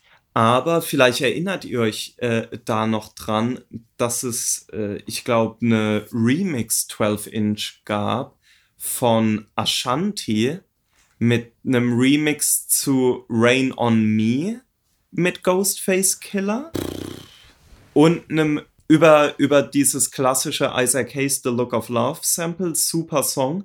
Und dann noch eine äh, Remix vom Ashanti-Song Breakups to Makeups, wo Ghostface nur ein bisschen redet und der Rapper eigentlich Solomon Childs ist auf dem Song. Kann ich mich leider nicht dran erinnern. Aber es ist, Schade, sollte man anscheinend gehört haben. Ja, aber an den Eamon-Song Love Those Hoes, Ja. da kann man sich ja noch dran erinnern, Ja, ja. hoffe ich. Gut. ja, ja, doch, doch. Ähm, ja, außer äh, die Songs wollte ich erwähnen, weil das halt auch nochmal diesen Push irgendwie zeigt aus dieser Pretty Tony Theodore Unit Zeit eben auch in irgendwie in R&B-Gefilden Fuß zu fassen. Und ich meine, Solomon Childs auf einen Ashanti-Song zu bringen, ist halt auch schon irgendwie geil. Sag mal, gab es von Run noch mehr obskure Remixe? Gibt es nicht noch irgendwas mit Gab Lil noch Wayne? einen mit Lil Wayne. Ja, ja. ja. Sehr gut. Der Wayne Der ist Master. aber, der ist, ich meine, der ist auch auf irgendeiner obskuren Ghostface-Compilation hier, The Wallaby Champ oder sowas drauf. Gut. Dann gehen wir mal. In, zu, äh, zu Put, Put It On It The On Line. the Ich, Line. ich hatte das gar nicht im Kopf, dass das so lang, so viel später rausgekommen ist. Über ein Jahr. Also es kam irgendwie ach, im Mhm. November äh, 2005. Das ist, äh, und wie gesagt, 7 und 8 kam ja im August 2004 raus. Das wäre eine relativ lange Durststrecke. Im Prinzip. Stimmt. Ähm, ich überlege gerade, wann ist nochmal Cuban Links 2 erschienen? Im Endeffekt. Uh, 2,8? Aber ich glaube, da, aber ich glaube, da, ich glaube, 2.4 begann schon die Promo-Phase gefühlt, ne? Ja, ja, ja. Auf jeden Fall. Auf jeden Fall. Ah, Was waren das?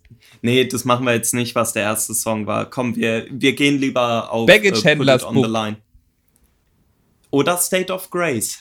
Äh, meinte ich. Hast recht. Ja, ja. Hast, nein, aber tatsächlich wollte ich das, meinte ich das eine, aber den anderen liebe ich mehr. Deswegen Ja. kam der raus direkt. Ähm, ich finde auch sehr gut, zu Put It on the Line, in der amerikanischen Wiki gibt es ungefähr nur einen Kommentar. According to Tribe's MySpace profile, the, the album has sold over 100,000 copies independently. It was released on Ghostface own Starks Enterprise Label. Wahrscheinlich ist das das Album, mit dem die am meisten Geld gemacht haben. Das kann sogar sein. So dumm. Ähm, aber wenn mich nicht alles täuscht, war das ja ähm, mehr oder minder eine Compilation aus älteren Ghostface und Trife Songs. Zum Beispiel ist ja Struggle drauf, der im Grunde schon zumindest der Freestyle über dem Beat war ja in der Pretty Tony Promo Phase schon. Und ähm, noch zwei, drei andere Songs, die man davor auch schon äh, öfter gehört hatte. Ich glaube, Fire hatte man davor gekannt, äh, Put It on the Line und Cocaine Trafficking, die waren irgendwie auch schon auf Mixtapes draußen.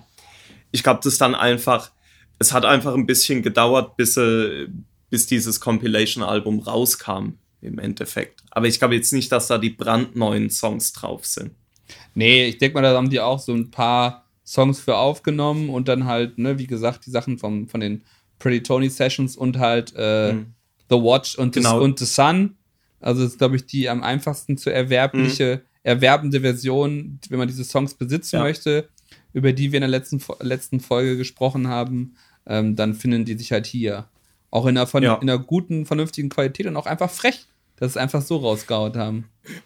Ja, finde ich auch. Und es ist, weil wir es vorhin von Late Night Arrival hatten, dem Song, der eigentlich ein Freestyle war, der findet sich jetzt hier äh, drauf auf äh, Put It on the Line. Ähm, Gibt es noch was zu erwähnen? Ja, es ist äh, ganz spannend vielleicht, weil auf Man Up äh, rappt meines Wissens das erste Mal der Sohn von Ghostface, Sun God. Also zumindest meine ich mich zu erinnern. SG. Das erst. genau. Ähm, und dann vielleicht noch zwei, drei Sätze zu dem vorletzten Song. Ghost and Giancana äh, ist eigentlich ein Leftover-Song oder ein unveröffentlichter Song vom ersten Beatminers Album, Brace for Impact. Das habe ich auch lange nicht mehr gehört, den Namen Beatminers. Ja, ja. Was machen die heute eigentlich? Irgendwelche Beats meinen, man weiß es nicht so sehr. Ähm, auf jeden Fall, dieser Song ist vielleicht ganz interessant, weil, ähm, wie der Name schon sagt, Ghost and Giancana äh, sind Ghostface und Cool G Rap, die da rappen.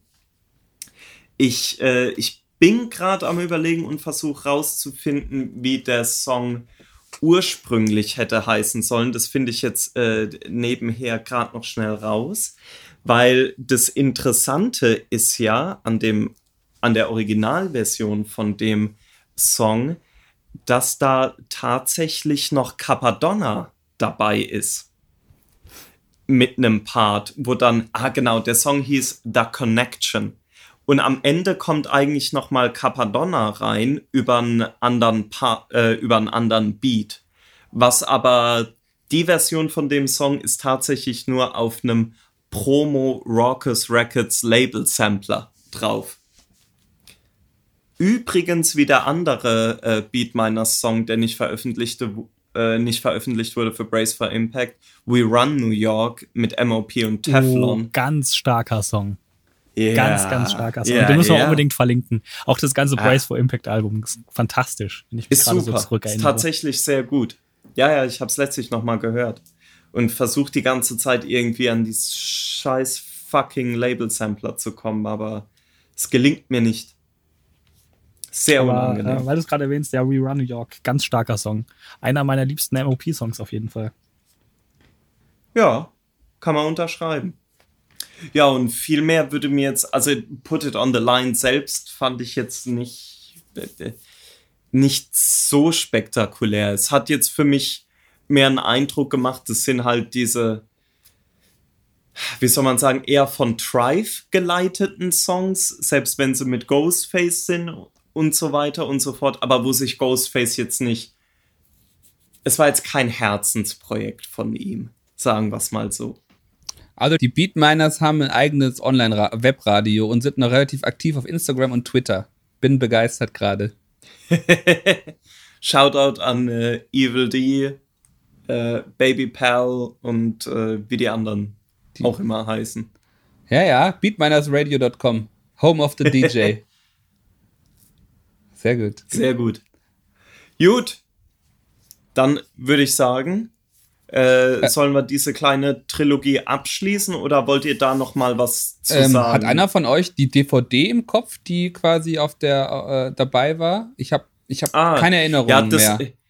das war ein Konzert, ich glaube im House of Blues äh, von, also eigentlich ein Ghostface-Konzert, also zumindest mit Trife ist dabei und eventuell ist da auch noch Raekwon dabei, aber das habe ich tatsächlich nicht mehr so im Kopf. Ich habe generell zu dem ganzen Ding irgendwie leider echt nicht so viel zu sagen. Ähm, ich glaube, Raul hat schon sehr viel gesagt, alles, was nötig ist. Ähm, Wie immer. Sorry. Ja, einer muss ja machen, sonst wäre es sonst kein Podcast. Was ich, äh, was ich jetzt schon ankündigen kann, das gut, das nächste Release, über das wir reden, da habe ich noch ein bisschen was zu sagen. Es wird aber dünner. Ähm, ich fand im Nachhinein diese Pretty Tony 718-Zeit für mich die letzte große, wirklich überzeugende Ghostface-Phase. Aber da können wir gern gleich nochmal kontroverser drüber diskutieren. okay, ähm, dann können wir ja mal langsam zu Fishscale kommen. Vorher gibt es noch eine Single, die ich kurz erwähnen möchte. Und zwar kam die, ich glaube, 2005. Okay. Mir kurz schauen. Oder 2004? Ne, 2005. Prefuse. Äh, featuring Ghostface Hide und LP. Face. Hide Your Face. Fand ich tatsächlich einen starken Song, vor allem den LP-Remix. Ja, habe ich auch im, im Ohr, dass es gut war. Hat mir sehr gut gefallen. Auch wenn ich bei Prefuse, also der, der Mensch heißt Prefuse 37. 73. Äh, sorry, meine ich ja, 73. Geil, dass ich es auch weiß aus dem Kopf. Äh, der Äh, Name erinnert mich aber echt immer so an, an so einen Ruhrpott-Rapper.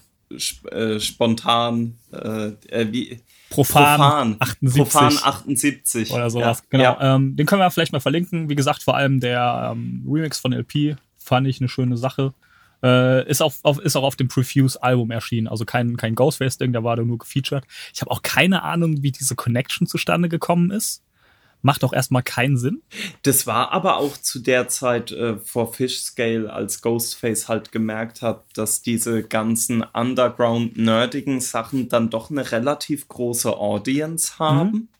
Natürlich jetzt nicht, äh, was weiß ich, jetzt nicht äh, super mainstreamig, sonstiges, aber die, aber halt, äh, es ist ja trotzdem in Amerika, dadurch, dass Ja. einfach, dass da so viele Leute sind, kannst du ja auch als Independent-Künstler Ja. weit abseits vom Mainstream gut leben. Und das eben in, in dieser, in diesen Sphären, wo, sagen wir mal, ein LP oder auch ein Prefuse oder auch, was weiß ich, RJD2 oder vielleicht auch Madlib sogar. Also das ganze Death Zeit, ja. Jokes-Umfeld im, Endeffekt. Genau. Da, das sind ja genug treue Käufer. Also auch wenn ich, ich unterstelle jetzt äh, Ghostface, dass er jetzt vielleicht nicht der Die Hard äh, Def Jux Fan ist. Ja, ich glaube jetzt auch nicht, dass er der Die Hard Miley Cyrus Fan ist, aber das, das macht er ja öfter mal, solche. Ähm, Ja, wenn es ums Äh. Geld geht, da kennt er halt keinen Spaß. ja.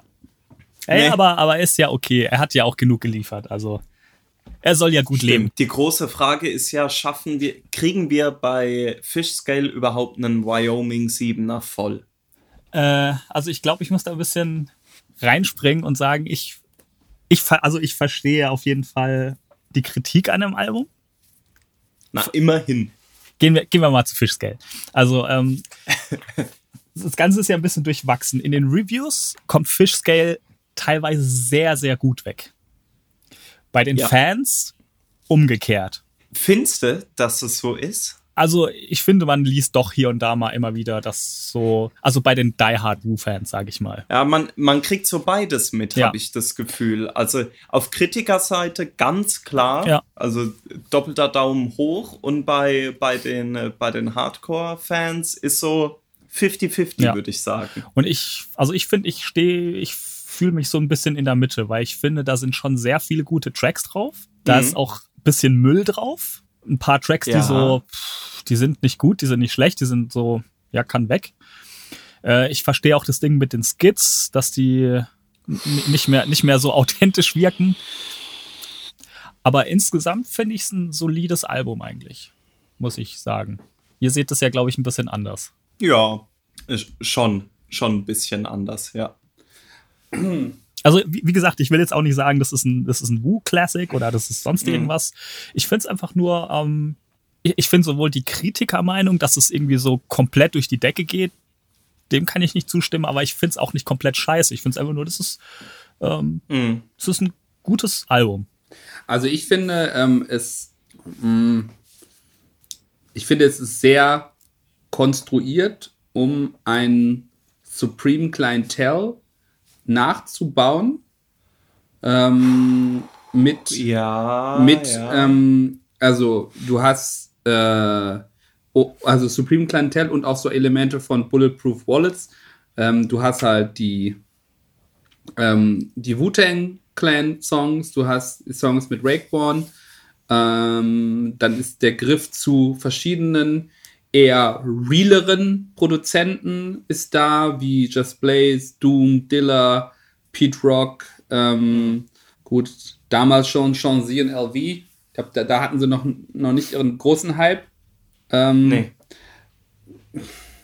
Ich finde, es ist halt sehr viel gewollt. Also fangen wir mal an mit dem Thema die, die Skits. Die Skits finde ich unendlich peinlich, weil die Skits halt, also all die. Die Skits sind richtig schlecht. Weil ja. die halt quasi nachgesprochen sind wie im Stile von äh, diesen Iron Man oder Comicbook, äh, Comicbook, äh, Comic, äh, Comicbook Animations-Interludes von Supreme Clientel, die, die, die mhm. da halt total gut sind, weil sie einfach original rausgesucht sind oder so wie Doom es halt auch gemacht hat für seine Alben. Ähm, und hier ist halt nachgesprochen und eher schlecht. Ähm, dann, weiß ich nicht hast du halt dann immer so ein bisschen Songs, die so, so ähnliche Gefühle auslesen sollen, wie so ein Mama, was vielleicht auch gar nicht so komplett schlecht ist, aber wo man halt denkt, okay, das hast du ja schon mal gemacht in, in besser. Ähm, Back Like That äh, fügt sich irgendwie in diese RB-Songs-Reihe Reihe ein von, ja. von ähm, oder Bulletproof Wallets und Pretty Tony. Ähm, ja, ähm, dann finde ich halt diesen Hard Street Direction Skits eher peinlich. Der ist auch überhaupt nicht so witzig wie die Dinge auf, oh. auf Supreme Clientel. Ähm, auch dieses, ähm, ja, Crackspot-Ding. Ähm, mm. Also, das sind halt viele Sachen, die ich so ein bisschen schade finde. Oder auch Big Girl finde ich auch so, oh, oh, ne, geht dann auch irgendwie so in die Richtung von Holler, aber in, in schlecht. Also, ich finde halt nee. das Album am stärksten, wenn es halt irgendwie also sowas wie Whip You with a Strap. Mhm. Was halt irgendwie ein bisschen was Neues ist. Klar, er hat auch schon mal mhm. dieses kind Kinderthema ja. aufgegriffen äh, auf Supreme Clientel, aber das ist schon wirklich was Neues. No Superb, no Superb. Naja, das ist was Neues. Der Beat ist auch so halt Dilla, du mich, äh, äh Dilla, Ghost dich verkopft. Finde ich ganz cool. Ähm, Fantastischer Beat. Ähm, ja, ja, finde ich auch. Ähm, dann wird teilweise, was ich ganz cool finde an sich, finde ich, er rappt wieder ein bisschen besser als auf Pretty Tony. Also so auf Shaky Dog, auf Kilo ähm, und auf, ähm, ja, ich, ich, weiß nicht, aber irgendwie, für mich ist es halt sehr viel, er versucht auf sehr vielen Songs Momente oder Ideen zu rekreieren, die er mal hatte. Ähm, da bin ich halt nicht so überzeugt von. Und dann sind halt diese MF Doom Sachen, obwohl ich ja MF Doom Fan bin, mhm. ähm, nicht hochwertig. Ähm, also nee. ne, man merkt einfach, okay, das wurde jetzt von, den, von diesen ähm, Herbs, äh, Special Herbs, Special Instrumental-CDs ja. runtergenommen und da haben alle drüber mal drüber gerappt. Aber das hat nicht, nicht irgendwie organisch entstanden. Das finde ich, merkst du halt vor allem bei diesem Nine Milli Brothers Song ähm, uh. und bei ähm, ja, also weiß ich nicht. Clips also of Doom, Clips of Doom Jellyfish, Jellyfish, die sind ja alle. Genau, und der Song, den, der quasi von Doom extra produziert wurde, war ja dieser Charlie Brown Song, der nicht drauf ist, wegen Sample Clearance. Den fand ich zum Beispiel viel, genau. viel besser.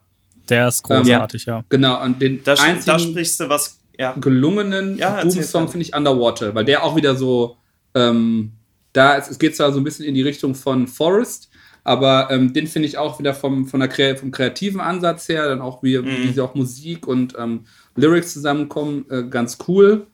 Ähm, ja, aber ich finde halt, wie gesagt, da sind halt so ein paar Sachen, die ganz cool sind, aber es sind eher so Momente, ähm, was ja dann im Moorfish nochmal mehr fortgesetzt wird, kommen wir ja gleich zu, dass ich halt als Album funktioniert das für mich nicht, obwohl das halt total so inszeniert ist, als wäre es ein voll rundes Album, finde ich es halt irgendwie gar nicht rund. Ja. Mhm. Also das, äh, ich sehe das im, im, Grunde ähnlich wie Maurice. Also klar, Skits, da müssen wir nicht weiter drüber reden. Ähm, ich finde auch die, äh, wie Maurice das auch gesagt hat, die Doom-Sachen, das ist mir, außer tatsächlich Underwater, ist mir das auch einfach zu billig, sich einfach ein paar gute Beats von den Special Herbs zu nehmen und dann irgendeinen Song drüber zu machen. Bei Underwater finde ich passt, äh, passt auch äh, die Thematik von Ghostface, es passt halt super zum Beat und so weiter. Da fühlt sich das am meisten noch organisch an, würde ich sagen. Nine Millibros ist, also ja, wie man äh, bei Lambok so schön sagen würde, viel zu bemüht. Viel zu bemüht. Ähm, ich äh, ich muss sagen, mir gefallen, es sind ja, ich glaube, drei Pete Rock Tracks drauf. Da finde ich äh, zum Beispiel äh, Be Easy war ja die erste Single. Finde ich cool. Das weiß ich, die hat, die hat mir damals gut gefallen.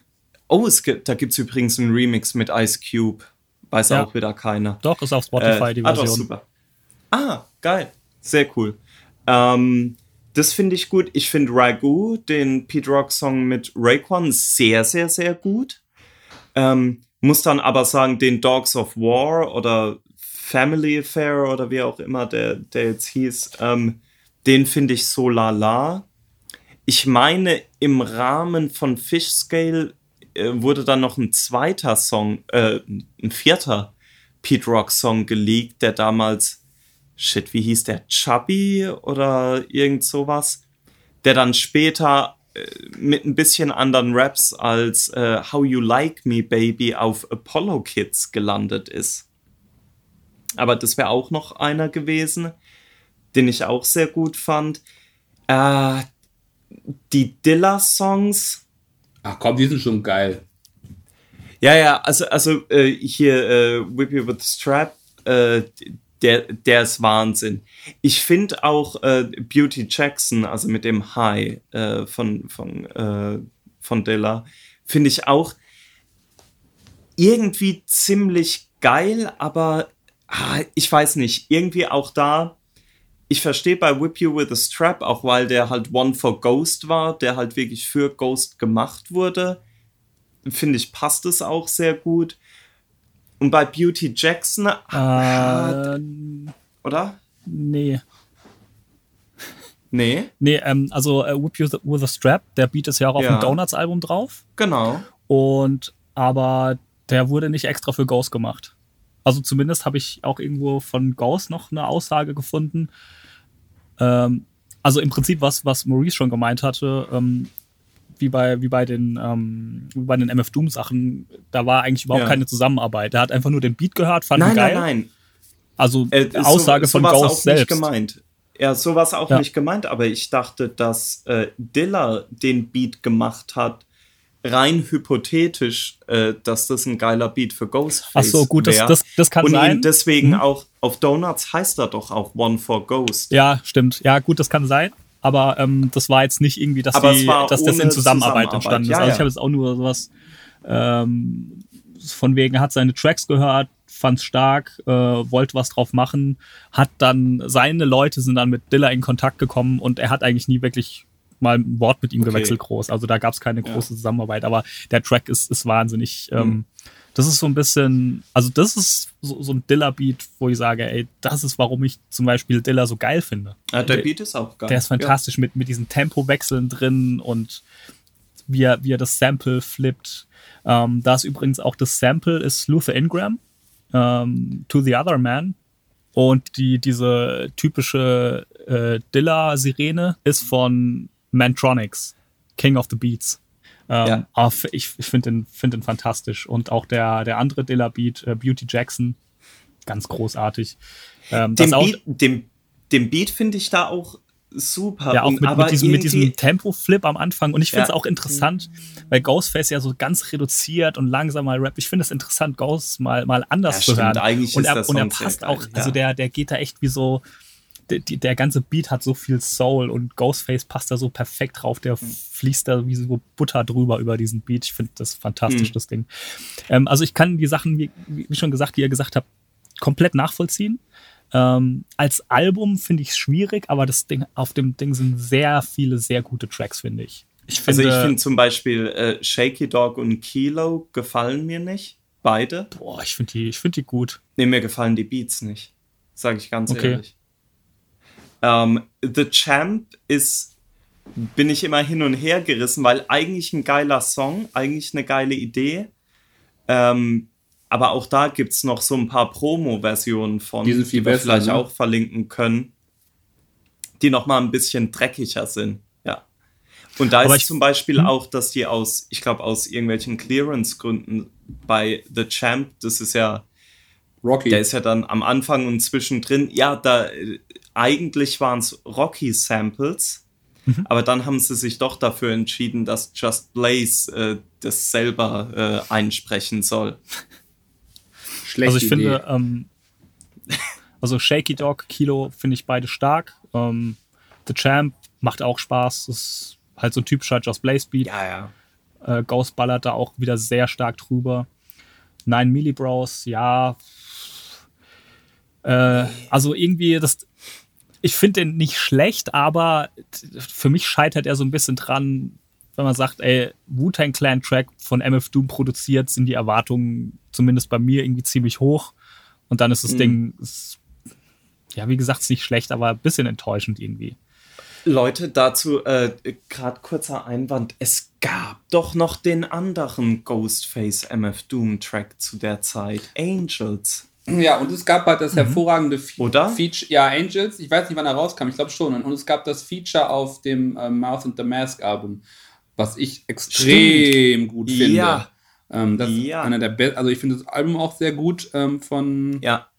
Danger Mouse und MF Doom. Ähm, das ähm, heißt der Song nicht sogar The Mask oder sowas? Ja, Mhm, The Mask. ich glaube, ja. Der ist, mega gut. Äh, Und ja, Ja. Angels ist so ein bisschen verkopft. Ähm, also Ja, ver- aber, aber auch ganz aber gut. finde- Also man wusste schon, in welche Richtung das gehen Beispiel würde. Mit Charlie Br alle, alle gleichzeitig, sorry. Äh, ich finde jetzt Angels und Charlie Brown, die beiden Songs, äh, mit vielleicht noch Underwater, mit äh, unter Vorbehalt, aber ich finde die Songs stärker als alle anderen MF Doom Songs hier auf Fish Scale. Ja, finde ich auch. Sorry, Aber ich bin, bin, gerade davon abgelenkt. Äh, das rote Licht bei Raul wird immer mehr und Raul sieht gerade einfach aus, als würde er aus der Hölle kommen. Firewalk with Äh, him. Ähm, Es gab doch von Charlie Brown auch zwei Versionen, glaube ich. Mm, es gab da noch so einen komischen Uptempo Jazz Remix. Also ich fand die, äh, die eine der Version, aber nicht von die MF Doom war. Ich, ich fand die Version, die nicht auf More Fish war, besser. Äh, auf More Fish war das doch nicht drauf. War da nicht in der Version? nee, nee, auf- nee, nee, nee, nee, nee, ist Äh, oder verwechsel ich es Es- gerade? Es, Irgendwo. es gab dann noch so ein paar ach nee, ich meine auf, äh, Theodore ich, ich meine auf den, äh, den Hidden Darts, meine ich, sorry. Okay. Hidden Darts meine ich. Da ist, da ist ja einmal Charlie Brown drauf, aber es gibt noch eine andere Version. Mhm. Und die fand ich besser. Die hat mir besser gefallen. Also ich fand die, die Originalversion am besten. Die kam ja erst als Snippet raus und ist dann, glaube ich, erst ein Jahr später oder so als vollständige Version mal geleakt worden. Ich, ich weiß es nicht, welches die Original und welches. Ich, ich habe nur noch einen, einen MP3. Das ist der Track, den ich höre und der ist nicht auf Hidden Darts, glaube ich. Wir verlinken die auf jeden Fall beide mal. Ja, So ein geiler. Gutbürgersatz. Ich habe nur noch ein MP3 und das ist die Version, die ich höre. So! Ähm, aber nochmal, auf, um auf Fischgeld zurückzukommen. Ich, ich habe so das Gefühl, wenn man das Album ungefähr halbieren würde, wäre es Mhm. richtig stark. Und so ist halt, ja, so bisschen durchwachsen. Und dann auch dieses, äh, was ich dann ganz so Three Brick, das Ding mit, äh, mit Biggie, das ist so.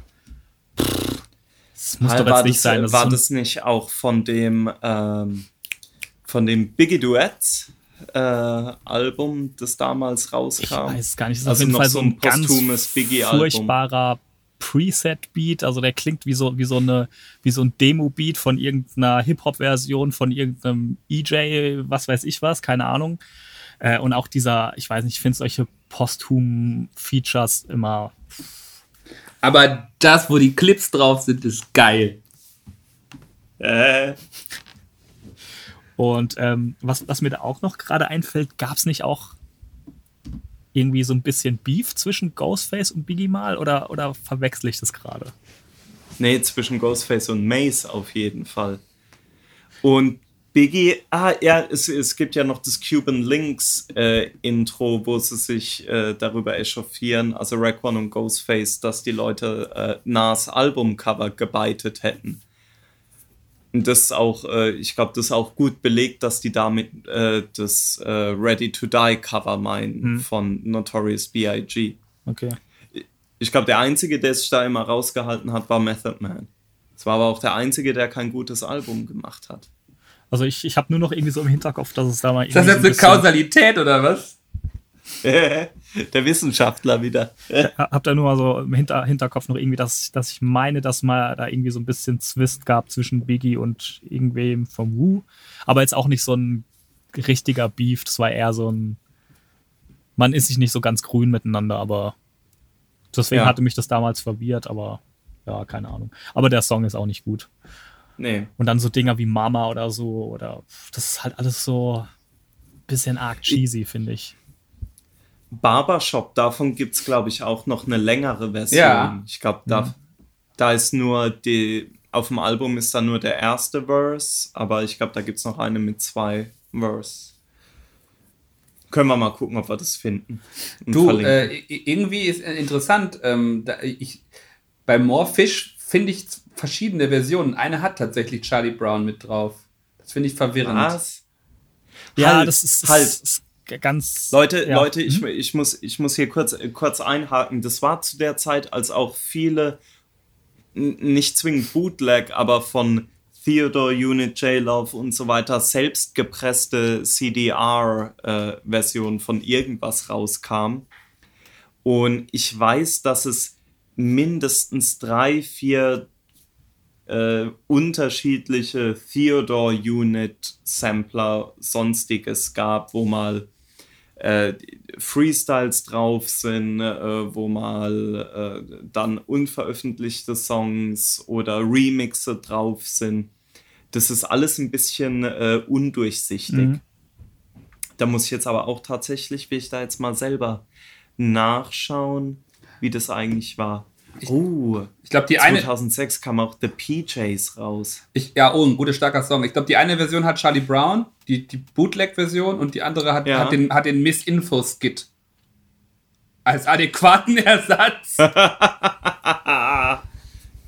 Sehr gut. Gewonnen, würde ich sagen.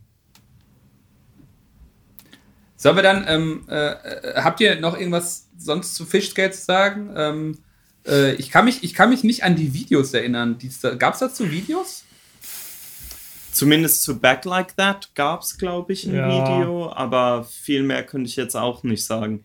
Ich weiß halt, dass Fishscale dann, weil ja das Pretty Tony Album eigentlich relativ gefloppt war, ähm, wurde dann das Fishscale Album also auch heiß erwartet, also Return to Form von Ghostface. Und wenn ich mich da richtig erinnere, auch so die ersten äh, Fan-Meinungen und so weiter, als es rauskam, das war alles durch die Bank weg, überwältigend positiv. Und zumindest bei mir persönlich ist es jetzt im Nachhinein so, dass ich eigentlich Pretty Tony höher schätze als Fish Scale. Aber ich meine, das kann, das kann man natürlich so und so sehen. Ja, ich, also ich glaube, würde man die beiden Alben zusammenschmeißen und den ganzen Müll raus, hätte man ein gutes Album wahrscheinlich. So wie mit Fish Scale und More Fish.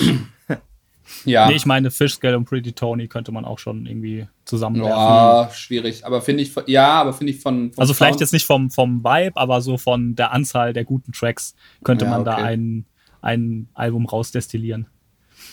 Mm, destillieren.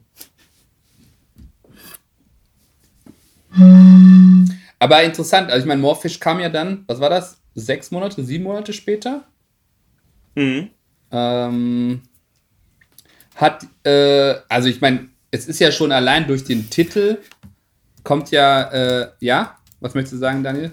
Ein, eine Sache habe ich gerade noch, ähm, und zwar der Track, der Charlie Brown, Charlie Brown Track, den ich meine, ist die Original Extended Version und die ist 2008 nochmal auf dem Ragu erschienen von Ray und Ghost. Das war doch auch nur ein Think Differently Compilation. Ja, aber da ist es dann, ist es dann nochmal rausgekommen als Release sozusagen. Also die Version, ah, die da drauf okay. ist, die meine ich. Und das ist auch die, die von MF Doom produziert wurde. Gehe ich, geh ich gleich in die Farbe und gucke, ob es der richtige ist. Der richtige. Ge auch gerade gedacht, ne? Idiot. ja, ja.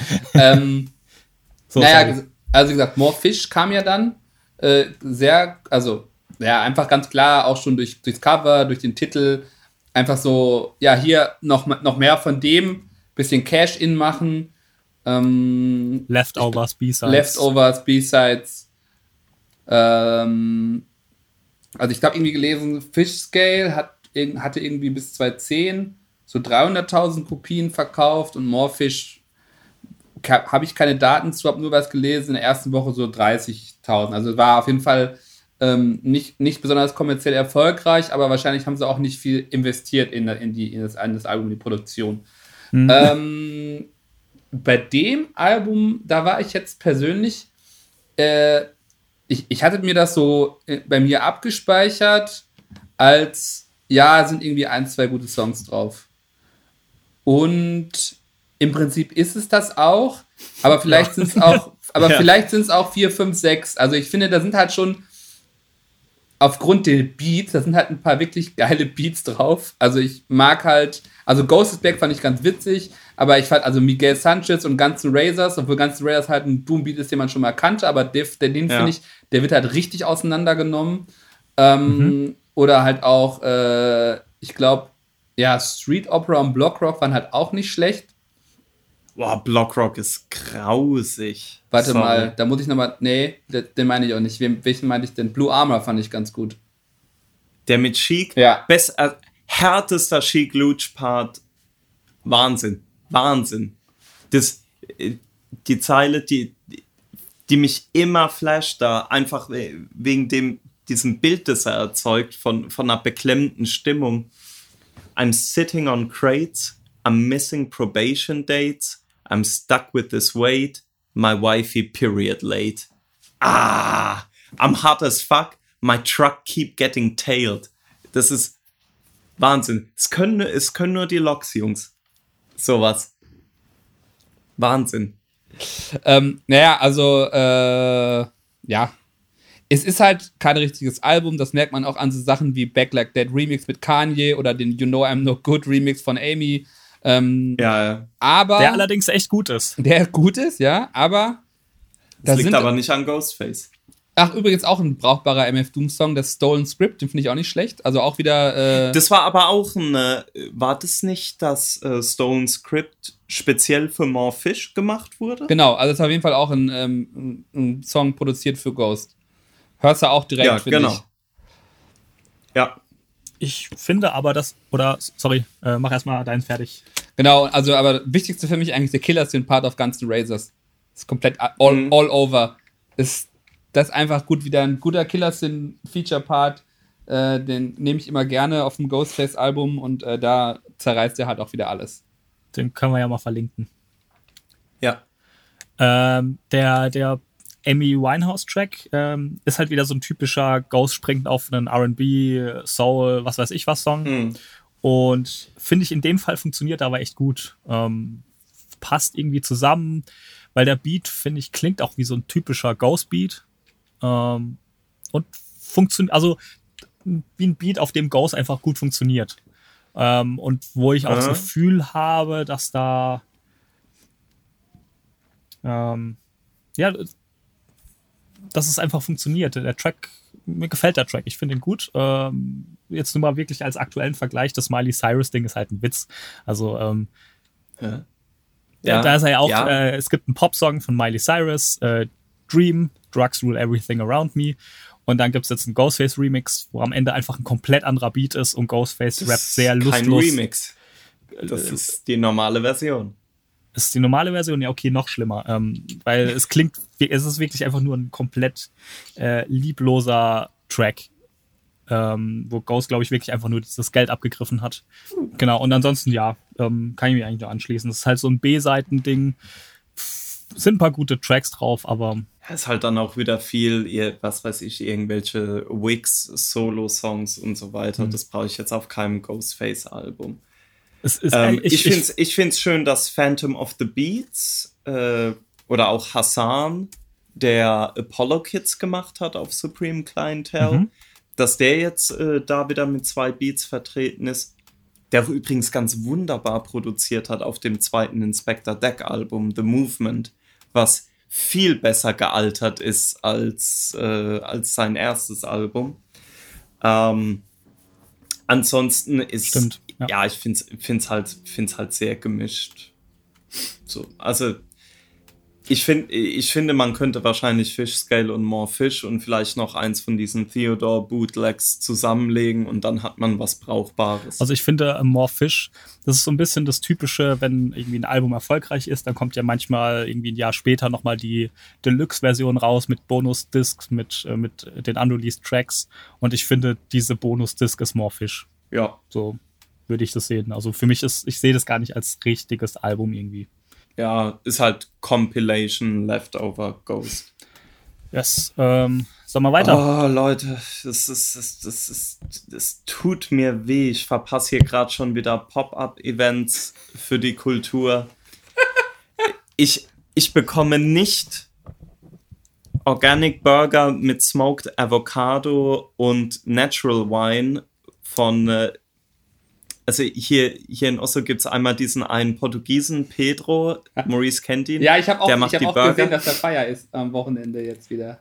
Ja, das, der macht Burger, aber viel schlimmer ist, wer, wer die Drinks serviert. All Natural Wine. Es gibt hier so ein Format, das heißt Wein und Rap. Oh! Die nur irgendwelche ja, die nur irgendwelche jungen norwegischen Trap-Künstler haben und denen irgendwelche outrageous Weine servieren. Auf jeden Fall haben die gerade ein Pop-up-Event, das seit einer Stunde läuft und mir blutet das Herz, aber ich mach's gern für die Kultur. Dann können wir ja direkt mal über Big Dory reden, mhm. damit sich's auch rentiert. Ja. Äh, 2007. Ähm, ich glaube, wir müssen jetzt musikalisch nicht ganz so detailliert auf das Album eingehen. Äh, ich finde es aber grundsätzlich erstmal besser als sein Ruf. Ich finde es nicht so scheiße. Ich finde es auch nicht so scheiße, wie es Cover vermuten lässt. Ähm, aber das Interessanteste ist wahrscheinlich die Story mit äh, Eight Diagrams, das, ne, ich glaube, eine Woche mhm. vorher erschienen ist und das Ghost nicht so gefallen hat. Dass, so kann man es äh, die, die Release-Politik uns da dann, glaube ich, auch einen Twist gab zwischen RZA und Ghostface, was äh, Geld anging und äh, Release-Politik. Nicht zum und, ersten ähm, Mal. Ich ja. weiß nicht, habt ihr da ein bisschen mehr oder das ein bisschen detaillierter auf dem, äh, auf dem Zettel?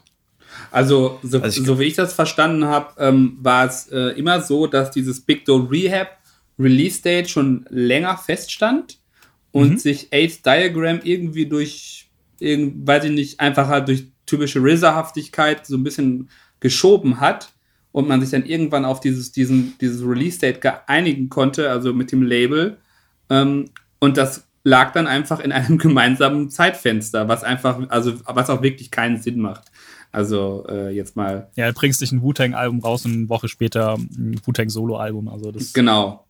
Ähm, vor allem auch, weil das macht auch künstlerisch wenig Sinn, weil die beiden Alben so unterschiedlich sind. Also mhm. das Ghostface-Album hat ja viel von diesem ähm, American Gangster äh, Jay-Z-Sound durch die ähnlichen Produzenten und halt mal wieder ja. so ein paar, ähm, was sich ja eigentlich nach, also eigentlich in alle Ghostface-Alben in einer oder anderen Form wiederfindet, ein bisschen ähm, Boom Bap, äh, äh, Break, äh, äh ähm, Boom Bap Party Feeling und halt zwei, drei andere Sachen, die so ein bisschen rausbrechen, äh, um das mal mhm. so grob zusammenzufassen vom Sound her. Ähm, und das Eight Diagram, haben wir ja schon viel drüber gesprochen, ist ja sehr experimentell, sehr ähm, gitarrenlastig. Ähm, ja, einfach so ein, ein sehr kreatives ähm, Wu-Tang-Album. Ähm, und ja, es, es war, glaube ich, einfach ein Fehler, das gleichzeitig fast zu releasen. Und auch, glaube ich, ein Fehler, dass äh, Ghost nicht so viel partizipiert hat bei Eight Diagram, wie er hätte partizipieren ja. können. Mir fällt als Anekdote noch ein, dass Falk Schacht beide Alben gehört hat und äh, das von Ghost besser fand. Und das irgendwo, und auch irgendwo, also äh, irgendwo auch da irgendwie einen kleinen Rant dagelassen hatte, dass man sich AIDS Diagram eher hätte sparen können und Big Door Rehab wäre ja viel besser. Was ich im Nachhinein sehr, äh, dem würde ich, ja. sehr, würd ich sehr widersprechen, weil ähm, mhm. ich habe jetzt Big Door Rehab, äh, muss ich sagen, hatte ich sehr schlecht in Erinnerung und habe es jetzt äh, neulich ein paar Mal gehört.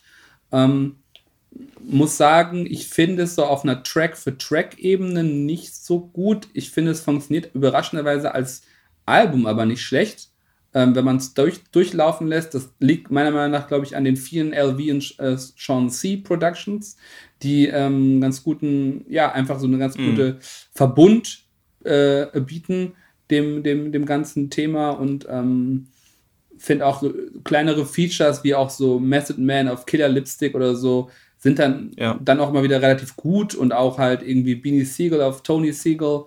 Ähm, Finde ich übrigens auch einen tollen Songtitel, Tony Siegel, aka The Barrel Brothers. Ähm, ist ein sehr kreativer, schöner Songtitel. Ja. Ähm, also das Album ist auf jeden Fall ähm, wert, dann nochmal reinzuhören.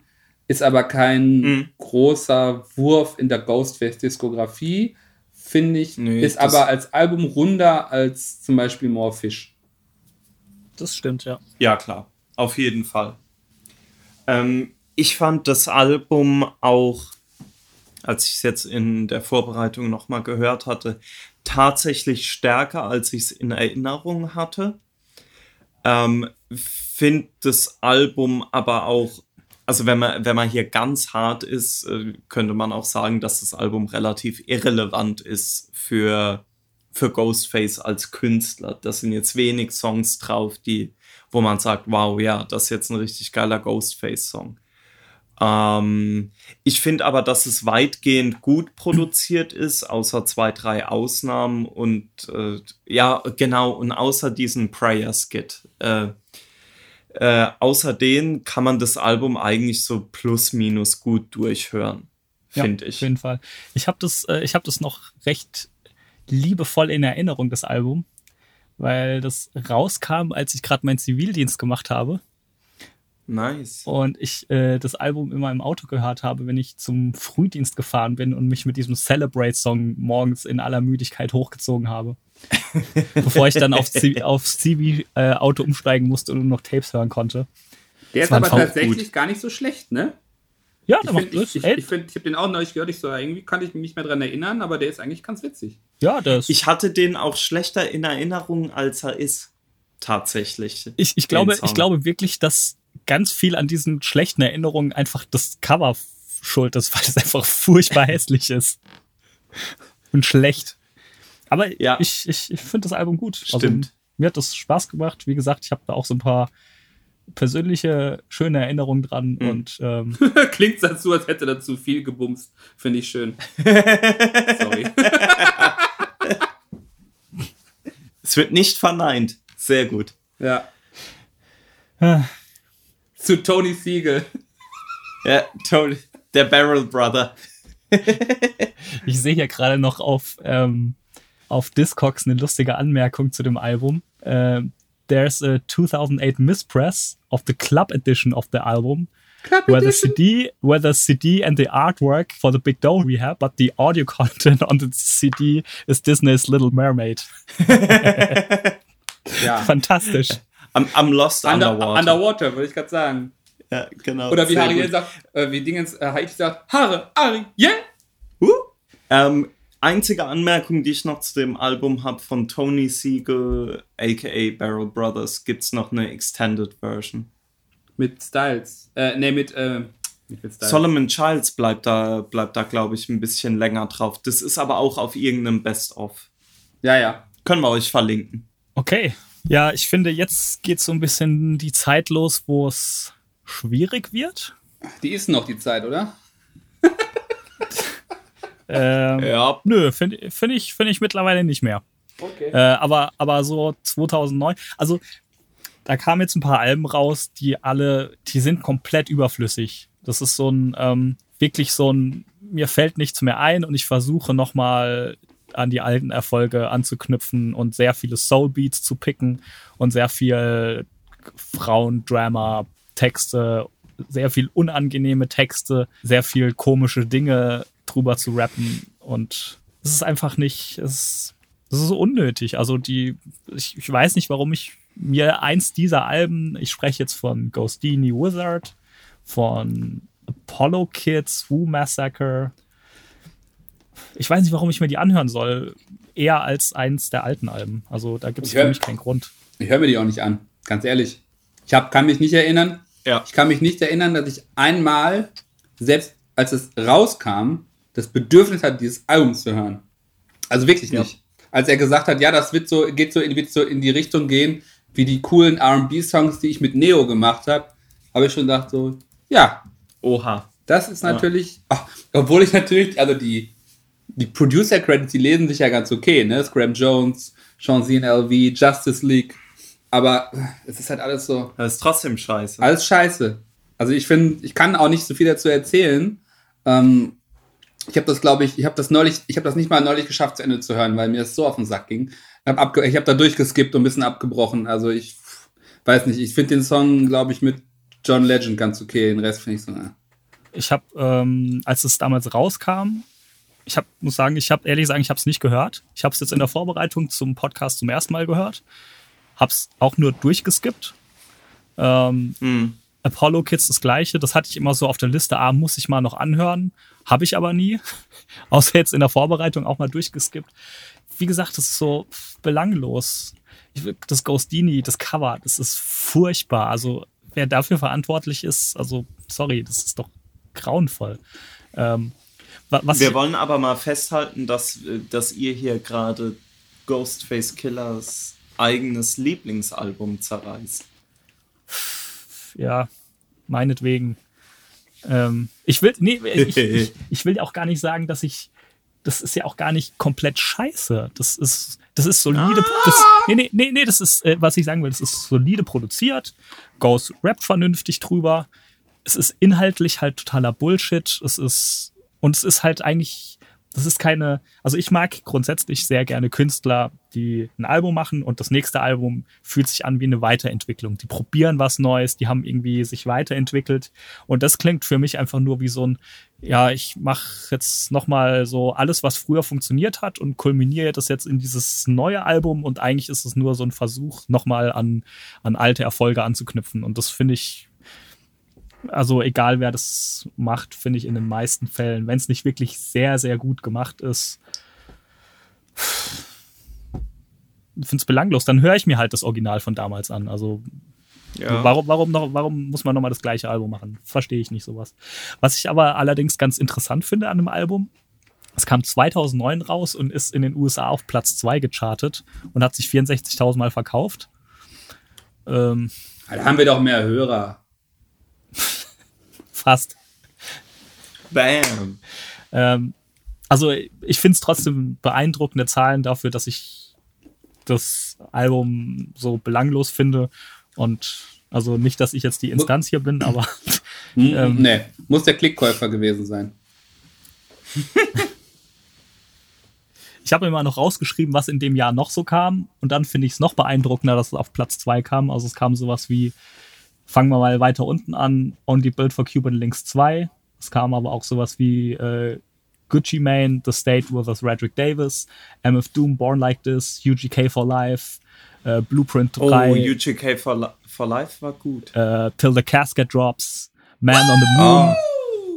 Man on the Moon kam, ähm, Ah. Rick Ross, Deeper Than Rap, Slim Thug, Boss of All Deeper. Bosses. Also es kamen sehr starke und ich glaube auch sehr kommerziell starke Alben in dem Jahr und deswegen finde ich es beeindruckend, dass Ghost dann damit doch so erfolgreich war. Ja. Verrückt. Ja. Mehr, mehr habe ich zu dem Album, glaube ich, nicht zu sagen. Können wir bitte dann über Woo Massacre drüber skippen? Oh, das, das, Nee, lass mich kurz. Lass Ich- mich kurz. ja, ich muss da, glaube ich, auch kurz ranten. A- Also ich skippe da drüber. Also ich als Person, ihr könnt ja bitte Ja. jetzt gerne mal was dazu erzählen.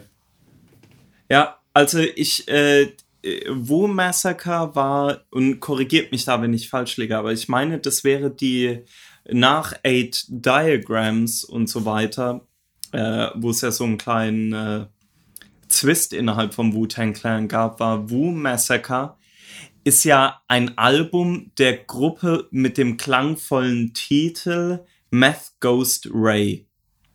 Das ist ja der offizielle Gruppentitel. Ähm, Kreativ eigentlich. Wurde von den Fans in einem Voting so bestimmt. Ist. Wer, ja, egal. Ähm, auf jeden Fall war das halt so ein bisschen, oh, okay, RZA mit 8 Diagrams, du hast Scheiße gebaut und so weiter. Und guck mal, wie, wie toll wir jetzt die Wu-Tang-Brand wieder nach vorne bringen. Dazu gehört dann natürlich auch äh, Rack One mit Shaolin versus Wu-Tang äh, mit seinem Album. Ähm, ich will da eigentlich gar nicht zu weit auf die Tracks eingehen, weil die eigentlich relativ schlecht sind, größtenteils. Äh, ein Song, der mir gefällt, ist Math vs. Chef 2. Produziert von Mathematics. Von einem, das Sample hat er übrigens von Silver Rings bekommen. Laut Silver Rings. Ähm, Our Dreams von RZA produziert ist eigentlich auch ein ganz, ganz guter Song, genau wie Dangerous und Miranda aber ist halt scheiße gemastert, viel zu kurz und die anderen Beats sind auch sehr schlecht und dumm. Die Beats sind dumm, aber die sind wirklich dumm. Das ist doch Ja. einfach Ja. aus, aus Raekwons Zaubercamp.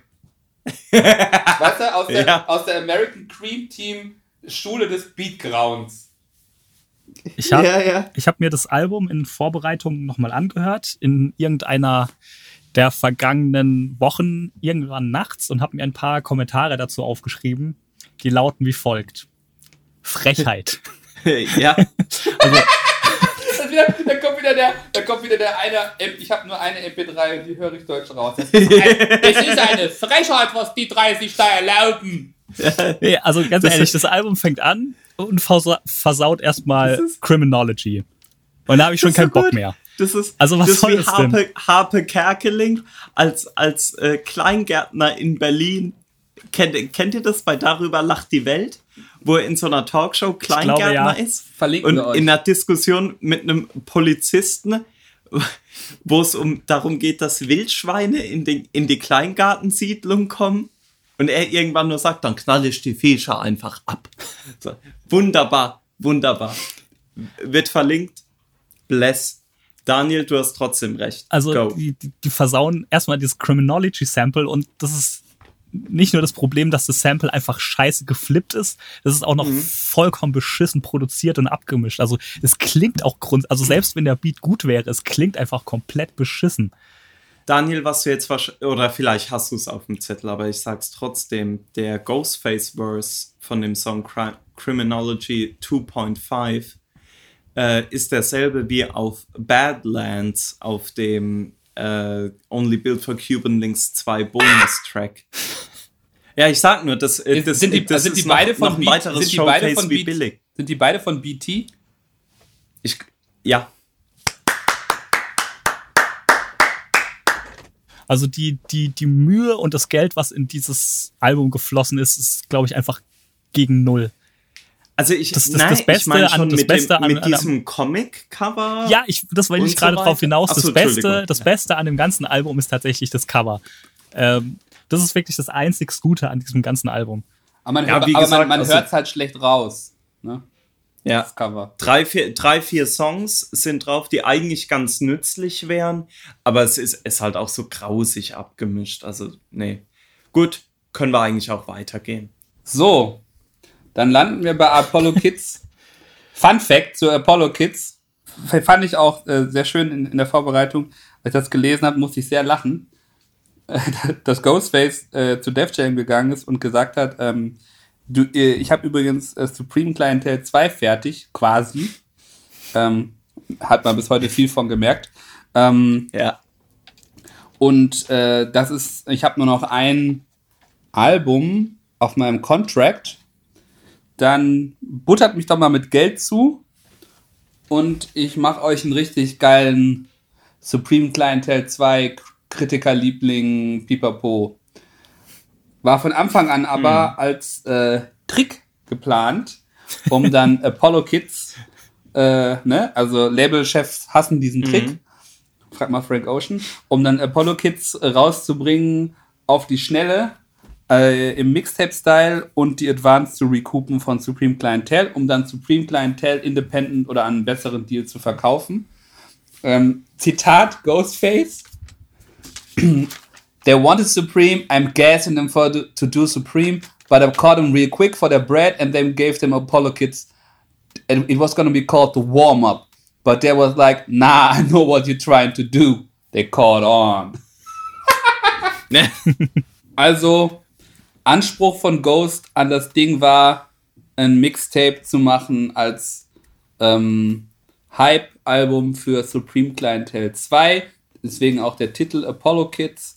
Ähm, und Supreme Clientele 2 dann subsequently danach rauszuhauen. Also, äh, ich finde tatsächlich das Apollo Kids Album, na, gerade mit den beiden Alben, die wir davor jetzt besprochen haben, Ghostini und Wu Massacre, Ja, toll!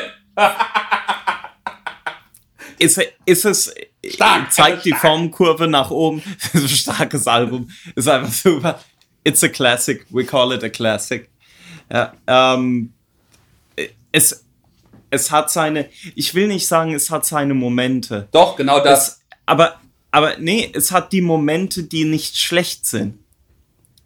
Aber das sind eben auch keine Momente, die jetzt dezidiert gut wären. Aber das ist ja schon, das ist ja irgendwie schon symptomatisch, wenn man, äh, wenn man rausstellen muss, dass da Songs drauf sind, die nicht schlecht sind. Ja, In the Park mag ich ganz gern. Ja. Wegen dem Black, auch wegen dem Black Thought Part. Ja. Black Thought Part. Äh, ich finde auch die ersten drei, äh, die ersten drei Songs äh, eigentlich ganz gut. Dann ist dieses How You Like Me Baby drauf, der Kid Rock Track, äh, der wie gesagt meines Wissens zu äh, schon zu äh, Fischscale-Zeiten mal geleakt wurde. Ja, und Ghetto und Troublemaker sind, ja, ist auch okay. Ich glaube, der Jim Jones Track war sehr, sehr schlecht, wenn mich nicht alles Mhm. täuscht. Obwohl der Pro Producer hat natürlich einen starken Namen. Also so Chino Maurice. Also ich mit, Chino, ich, ich mit einer Chino-Hose. Leute, handcuff in them hose. You wish. Ne? You wish Ja. I be handcuff in them hose. Uh. Ja, was sagen da deine Feministen-Follower dazu? Ja, die merken ja die ironische Brechung, weil ich das Album ja nicht gut finde. Stimmt. Mehr Culpa. Sag mal, wo Ja. ich die Production Credits lese, wer ist eigentlich dieser Jakub? Kenne ich doch nur, Jakub. kenn ich doch nur vom, vom, vom Skit von The W. Ja, ey, Jakub. Ja. Stimmt eigentlich. Ist eine, ist eine berechtigte Frage. Keine Ahnung. Weiß nicht, wer das ist. Daniel, hast du auch ein paar, Ent- hast du ein paar gute Notes? Ähm, Entweder von, von den Skits eine- oder von Samurai 7. ich habe eine, eine Sache dazu. Ich habe Seven in the Center of the Eight Point Sun für Samurai 7 gemacht als äh, Baumschultanz. Bitte, jetzt weiter, Daniel. Ähm, und zwar eine Sache, die ich. Also das Album an sich finde ich so, ja, kann man machen, aber muss nicht sein. Aber was ich interessant dran finde, ist, ähm, dass es zu einem Kontakt geführt hat von Ghostface, der ähm, zu sehr vielen oder zu einem folgenden Projekt geführt hat, was ähm, zu dem Ghostface in der Neuzeit führt, der mir wieder sehr, sehr gut gefällt. Und weswegen ich anfangs schon gesagt habe, dass ich Ghostface mittlerweile die neuen Releases wieder sehr stark finde. Und zwar ähm, auf Apollo Kids ähm, wurde ein paar Tracks von einem gewissen Frank Dukes produziert. Frank Dukes ist ein äh, kanadischer Produzent, der hat unter anderem auch für 50 Cent produziert. Ähm, was hat er noch gemacht? Ähm, Danny Brown hat er produziert, Drake, Mac Miller, Travis Scott, Pusher, hat mit Kanye gearbeitet, Master Ace. Und ähm, Frank Dukes ist befreundet oder kennt Bad Bad Not Good. Und der hat äh, einen Kontakt hergestellt zwischen Ghostface und Bad Bad Not Good, wodurch es zu eben diesem Sour Soul Album gekommen ist. Ähm, und damit können wir jetzt, glaube ich, so ein bisschen überschwenken zu dieser ganzen ähm, Reihe, die jetzt ähm, angefangen. Das erste, was released wurde, war 12 Halt, Reasons. halt, halt. Okay, okay, okay. Überspring, überspringen wir jetzt Wu-Block? Ja, wir haben einfach einen Hüpfer beim Block gemacht. Einfach eine Runde im Block. Okay, gut. Äh, wo- wollt ihr dazu was sagen? Oder? Nö. Ähm, Nö. ja, gut, dann. ähm, Wollte nur nochmal nachfragen. gut, es kam Wu-Block und dann äh, kommen wir jetzt zur, zur Neuzeit. Und zwar ähm, gab es eine, ich, ich nenne es mal eine Trilogie an Alben, drei neue Ghostface-Alben, die in Zusammenarbeit mit Bands entstanden sind. Also Live-Musikern, keine programmierten Beats, sondern Musiker, die dazu spielen. Das ist einmal 12 Reasons to Die, äh, Ghostface Killer und Adrian Young. Ähm, da gibt es dann später auch nochmal einen Remix, das äh, kommen wir dann gleich zu. Ähm, 36 Seasons from The Revelations. Und dann eben mhm. Ghostface, Bad Bad Not Good, Sour Soul. In der Reihenfolge sind sie auch erschienen, aber ähm, produktionstechnisch war Bad Bad Not Good das erste Album. Die haben da drei Jahre lang gea dran gearbeitet. Ähm, ja, das war als erstes in Produktion. Und ähm, Ghostface hat es wohl so gut gefallen, dass er sich da auch auf weitere Projekte eingelassen hat. Und ähm, was bei allen drei Alben sehr interessant ist, wieder das symptomatische Ghostface-Ding. Ghostface war komplett nicht involviert im Produktionsprozess. Ähm, es war wohl so, dass ähm, bei Bad Bad. Vielleicht auch besser so äh, manchmal. Ja, ne? bei, bei Bad Bad Not Good war es so, ähm, die haben Songs, Songskizzen gemacht, ihm geschickt. Er hat drüber gerappt, die Sachen zurückgeschickt und sie haben das Ding dann ausproduziert, ähm, Songs fertig geschrieben, ausproduziert. Bei The Revelations war es so, das finde ich, hört man dem Album auch an. Das wirkt so ein bisschen mehr Beat-driven. Und da mhm. war es wohl so, ähm, dass Ghostface Killer einfach Beats geschickt wurden, worüber er gerappt hat. Und aus den Instrumentals haben sie dann wiederum Tracks gebaut. Also mit Band. Also die, die Sachen, auf die Ghost gerappt ah, hat, verstehe, sind andere ja. gewesen, wie die, die dann letztendlich die Instrumentals geworden sind. Ah, also so ähnlich wie bei Cannabis und Rip the Jacker mit Stoop. Aber da waren, glaube ich, nur wirklich harte Skeleton, Skeleton Beats. Ne? Waren, glaube ich, nur, da waren es äh, nur, Chuck, nur ne? Drums, da waren es nur Drum programmiert fast. Ja. ja, ja. Also in einem Interview, das ich gelesen habe, äh, war es wohl so, dass ähm, sie ihm wohl wirklich einfach irgendwelche Beats geschickt haben. Also teilweise auch einfach Instrumentals von releaseden Tracks, von irgendwas. Einfach nur irgendwas, rap da mal drüber. Und wir machen dann einen Song draus. Und so ähm, das gleiche dann auch bei Adrian Young. Und genau, so sind diese drei Alben entstanden. Die haben alle ein bisschen anderes Konzept. Äh, das 12 Reasons to Die ähm, ist so entstanden, äh, dass Adrian Young ähm, hatte Kontakt mit, äh, mit RZA, Fang, genau, fangen wir am besten mal mit 12 Reasons to Die an. Das ist das erste, was released wurde. Ähm, der hatte Kontakt mit RZA, weil er schon mit ihm an den Soundtracks für ähm, Black Dynamite und äh, The Man with the Iron Fists gearbeitet hat. Ja. Da kam dieser Kontakt stimmt. zustande. Und Adrian Young ist halt mm. eigentlich so ein, so ein klassischer Musiker, der so Musik im Stile von so 60er Jahre Soul Funk macht. Mhm. Und ähm, Man with the Iron Fist haben wir durchgesprochen, ne? Für, äh, haben wir im RZA-Podcast ja. drüber gesprochen. Weil da ja. sind auch echt ein paar Schätze drauf. Ähm, genau, und eigentlich stand erst im Raum, dass Adrian Young hätte ein Wu-Tang Clan-Album produzieren sollen. Ähm, ist dann aber irgendwie nicht zustande gekommen, aber Ghostface war dann. Ja, aber war der, äh, war der nicht, oder vielleicht wurde er auch nur gesampelt auf A Better Tomorrow? Äh, ich dachte, gucke ich gerade mal nach. Von wem sind denn die Chamber Music Dinger? Äh, die gehen eher auf Bob Perry und Andrew Kelly zurück. Okay.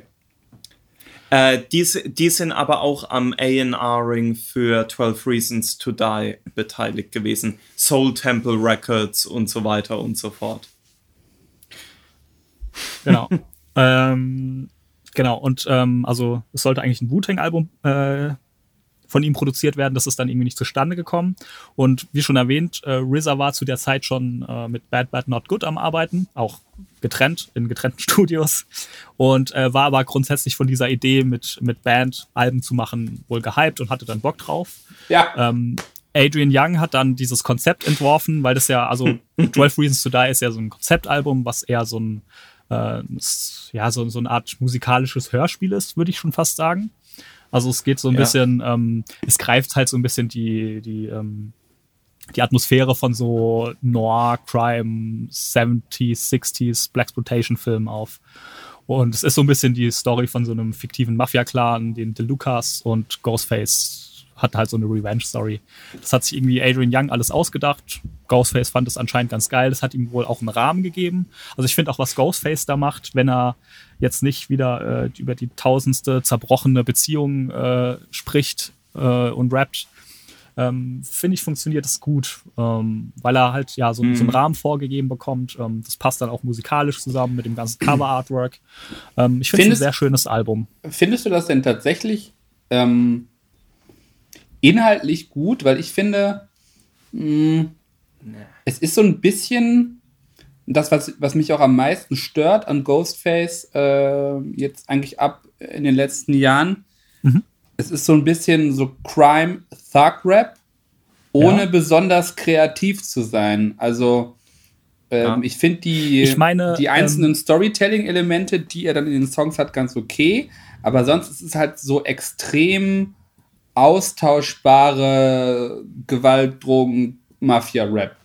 Das ist so, was mich ein bisschen stört gebe ich dir recht, aber ich finde auf 12 Reasons to Die funktioniert das für mich so ein bisschen, weil eben dieser, dieses ganze Konzept, dieses Blaxploitation äh, Grindhouse-Thema mhm. ist. Und ich meine, das ist ja auch jetzt nicht irgendwie tiefgehende Stories. Das, mhm. das äh, mhm. Kann man jetzt so oder so sehen, aber ich finde, als Gesamtding funktioniert es als, äh, als dieses mhm. Art Hörspiel. Das ist jetzt nicht irgendwie sehr tiefgehend, das ist jetzt nicht clever geschrieben, aber ähm, das Gesamtalbum funktioniert, finde ich. Ja, ja, das, also das, ich finde, das verstehe ich. Also ich finde auch, dass es als Album funktioniert.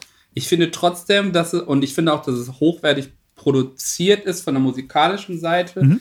Ich finde trotzdem, dass es so ein, es ist so ein Fanservice-Album. Also schon von der Featureliste, von den Songtiteln, sowas wie Blood on the Cobblestone, Enemies All Around Me, Rise of the Ghostface Killer, Murder Spree. Das sind so. Ja gut, das ist halt das, äh, das ist halt das Thema. Ja, ja, ja. aber das sind trotzdem. Nicht, die Story, aber das sind, die das ja, ja, aber, aber das sind trotzdem so Songs, weißt du, wenn ich im Wu-Tang Song, Wu-Banger Song Generator mir irgendwelche Namen ja. ausdenken müsste, dann würden die auch alle so heißen. Also. Ja, verstehe. Ja, also ich, ich, ich mag das mhm. Album auch, aber ich äh, ist halt, ich finde es halt so, es ist schon wieder so konstruiert. Aber also, also ich habe ja, aber aber ja. aber aber das ist also das ist ja auch das Konzept von dem Album. Ja, das ist ja, ein konstruiertes okay. Album. Ja, Also ähm, ich, ich sehe den also, Punkt auf jeden Fall, aber ich finde es schwierig, das als ähm, Kritikpunkt anzubringen, weil das also das ist die Idee von dem Album, das zu konstruieren und so eine konstruierte Geschichte draus zu machen. Mhm, mh. Ja, aber ich finde das also das fehlt mir halt irgendwie bei Ghostface eigentlich schon fast seit Bulletproof Wallets mhm. oder oder seit Pretty Tony, dass er irgendwie nicht mehr so also dass mhm. er entweder er irgendwie versucht entweder es sind solche Sachen, wo er sich nicht so viel Mühe gibt auf eine Art und Weise, weil andere Leute das machen, oder er, ja, genau. oder er find, greift halt andere Sachen auf. Und ich hätte gern einfach mal wieder so ein, also ich hätte gern ein, einfach ein kreatives Ghostface-Album. Ja. Ich finde, äh, das ist ein interessanter Aspekt, den du ansprichst. Und ich glaube, ab, äh, ab Ende dieser Pretty Tony-Ära oder Anfang der Fish Scale-Ära und 12 Reasons to Die ist da, oder diese Ära mit den drei Alben ist da vielleicht das äh, intensivste. Merkt man bei Ghostface oder man kann sich gut vorstellen, dass jemand in, zu Ghostface kommt und sagt, rap mal da drüber. Über dieses Thema mhm. und so weiter. Und er macht's dann einfach. Also, also mhm. ich finde ich find halt, dass es sich relativ ah, ich will, ich will nicht sagen, äh, unbemüht anhört, aber doch. Es gibt ja dann, es gibt ja dann auch bei den, äh, bei 36 Seasons kommen wir dann drauf, äh, wo er dann auch in den Credits eigentlich klar ist, dass drei Viertel von dem Album nicht mal von Ghost geschrieben ist. Also, das ist jetzt komplett subjektiv, aber ich sehe diese Alben alle auch so ein bisschen losgelöst. Ich, für mich sind es jetzt nicht mehr so ich sehe die jetzt nicht mehr so in diesem Wu-Tang-Kontext. Und wenn man sich da, glaube ich, ein bisschen los dran macht, finde ich, machen alle drei Alben mir machen die einfach Spaß. Ich höre die gerne an. Aus einem musikalischen Auch ohne Ding. Ich, ich kann ich, Wu-Tang-Kontext ich, gehst du doch zum Freestyle-Contest. ich, äh, ich, ich verstehe die Punkte total und ich sehe auch, dass, ähm, sage ich mal, Ghost-seitig da nicht mehr so viel Mühe drin steckt, aber er ist einfach immer noch ein, ein Rapper, der ähm, zumindest sehr gut flowen kann und ähm, es macht Spaß, ihm zuzuhören, auch wenn er mir nichts Besonderes mehr erzählt. Aber die, die Gesamtalben. Und ich glaube, da haben dann auch eben diese Musiker, die die Alben produziert haben, sehr mit, viel mit zu tun. Ja. Also Adrian Young, mm, äh, The Revelations ja. und Bad Bad Not Good. Ähm, und ich das macht mir einfach Spaß. Eine, ja. Ähm, Ja. Darf ich da eine, Ich habe jetzt noch eine sehr und. Nee, Maurice, du zuerst. Also ich wollte sagen halt, dass es aber extrem schwer ist, sich von diesem Wu-Tang-Kontext zu lösen, wenn, wenn die ganzen Dinger so Wu-Tang-Fanservice-mäßig aufgezogen sind, von den Titeln, von, von, ähm, von den Features. Also es ist halt so, ich tue mich halt extrem schwer. Also ich habe aber auch diese Alben gern gehört, so einen Monat lang jeweils. Das war so, ja, weil es halt auch, ähm, weil die eigentlich, weil die irgendwie auch halt alle ganz cool produziert sind, als wenn man es, wenn man es auf so eine Instrumental-Ebene runterbringt. Aber das ist für mich halt eher so ein Anfüttern, so wie es mal gewesen war, aber es ist es halt nicht. Und damit tue ich mich, glaube ich, halt so extrem schwer, weil, ähm, ja, weil es für mich so ein bisschen einfach nicht das bringt, was es bringen könnte, wenn zum Beispiel Ghostface oder RZA sich dann noch mehr, na gut, weiß ich nicht bei RZA, aber wenn Ghost sich dann noch mehr invo involviert hätte zu dem Zeitpunkt. Also, ähm, sehe ich auf jeden Fall die Punkte. Ähm, das, also gerade das Bad Bad Not Good Album ist ein Album, das höre ich auch heute noch irgendwie immer mal wieder, weil das gefällt mir echt richtig gut. Vielleicht kann man noch ganz kurz mal die, die verschiedenen Konzepte ein bisschen runterbrechen. Wie gesagt, dieses 12 Reasons to Die war halt dieses äh, Black Exploitation äh, Grindhouse-Ding.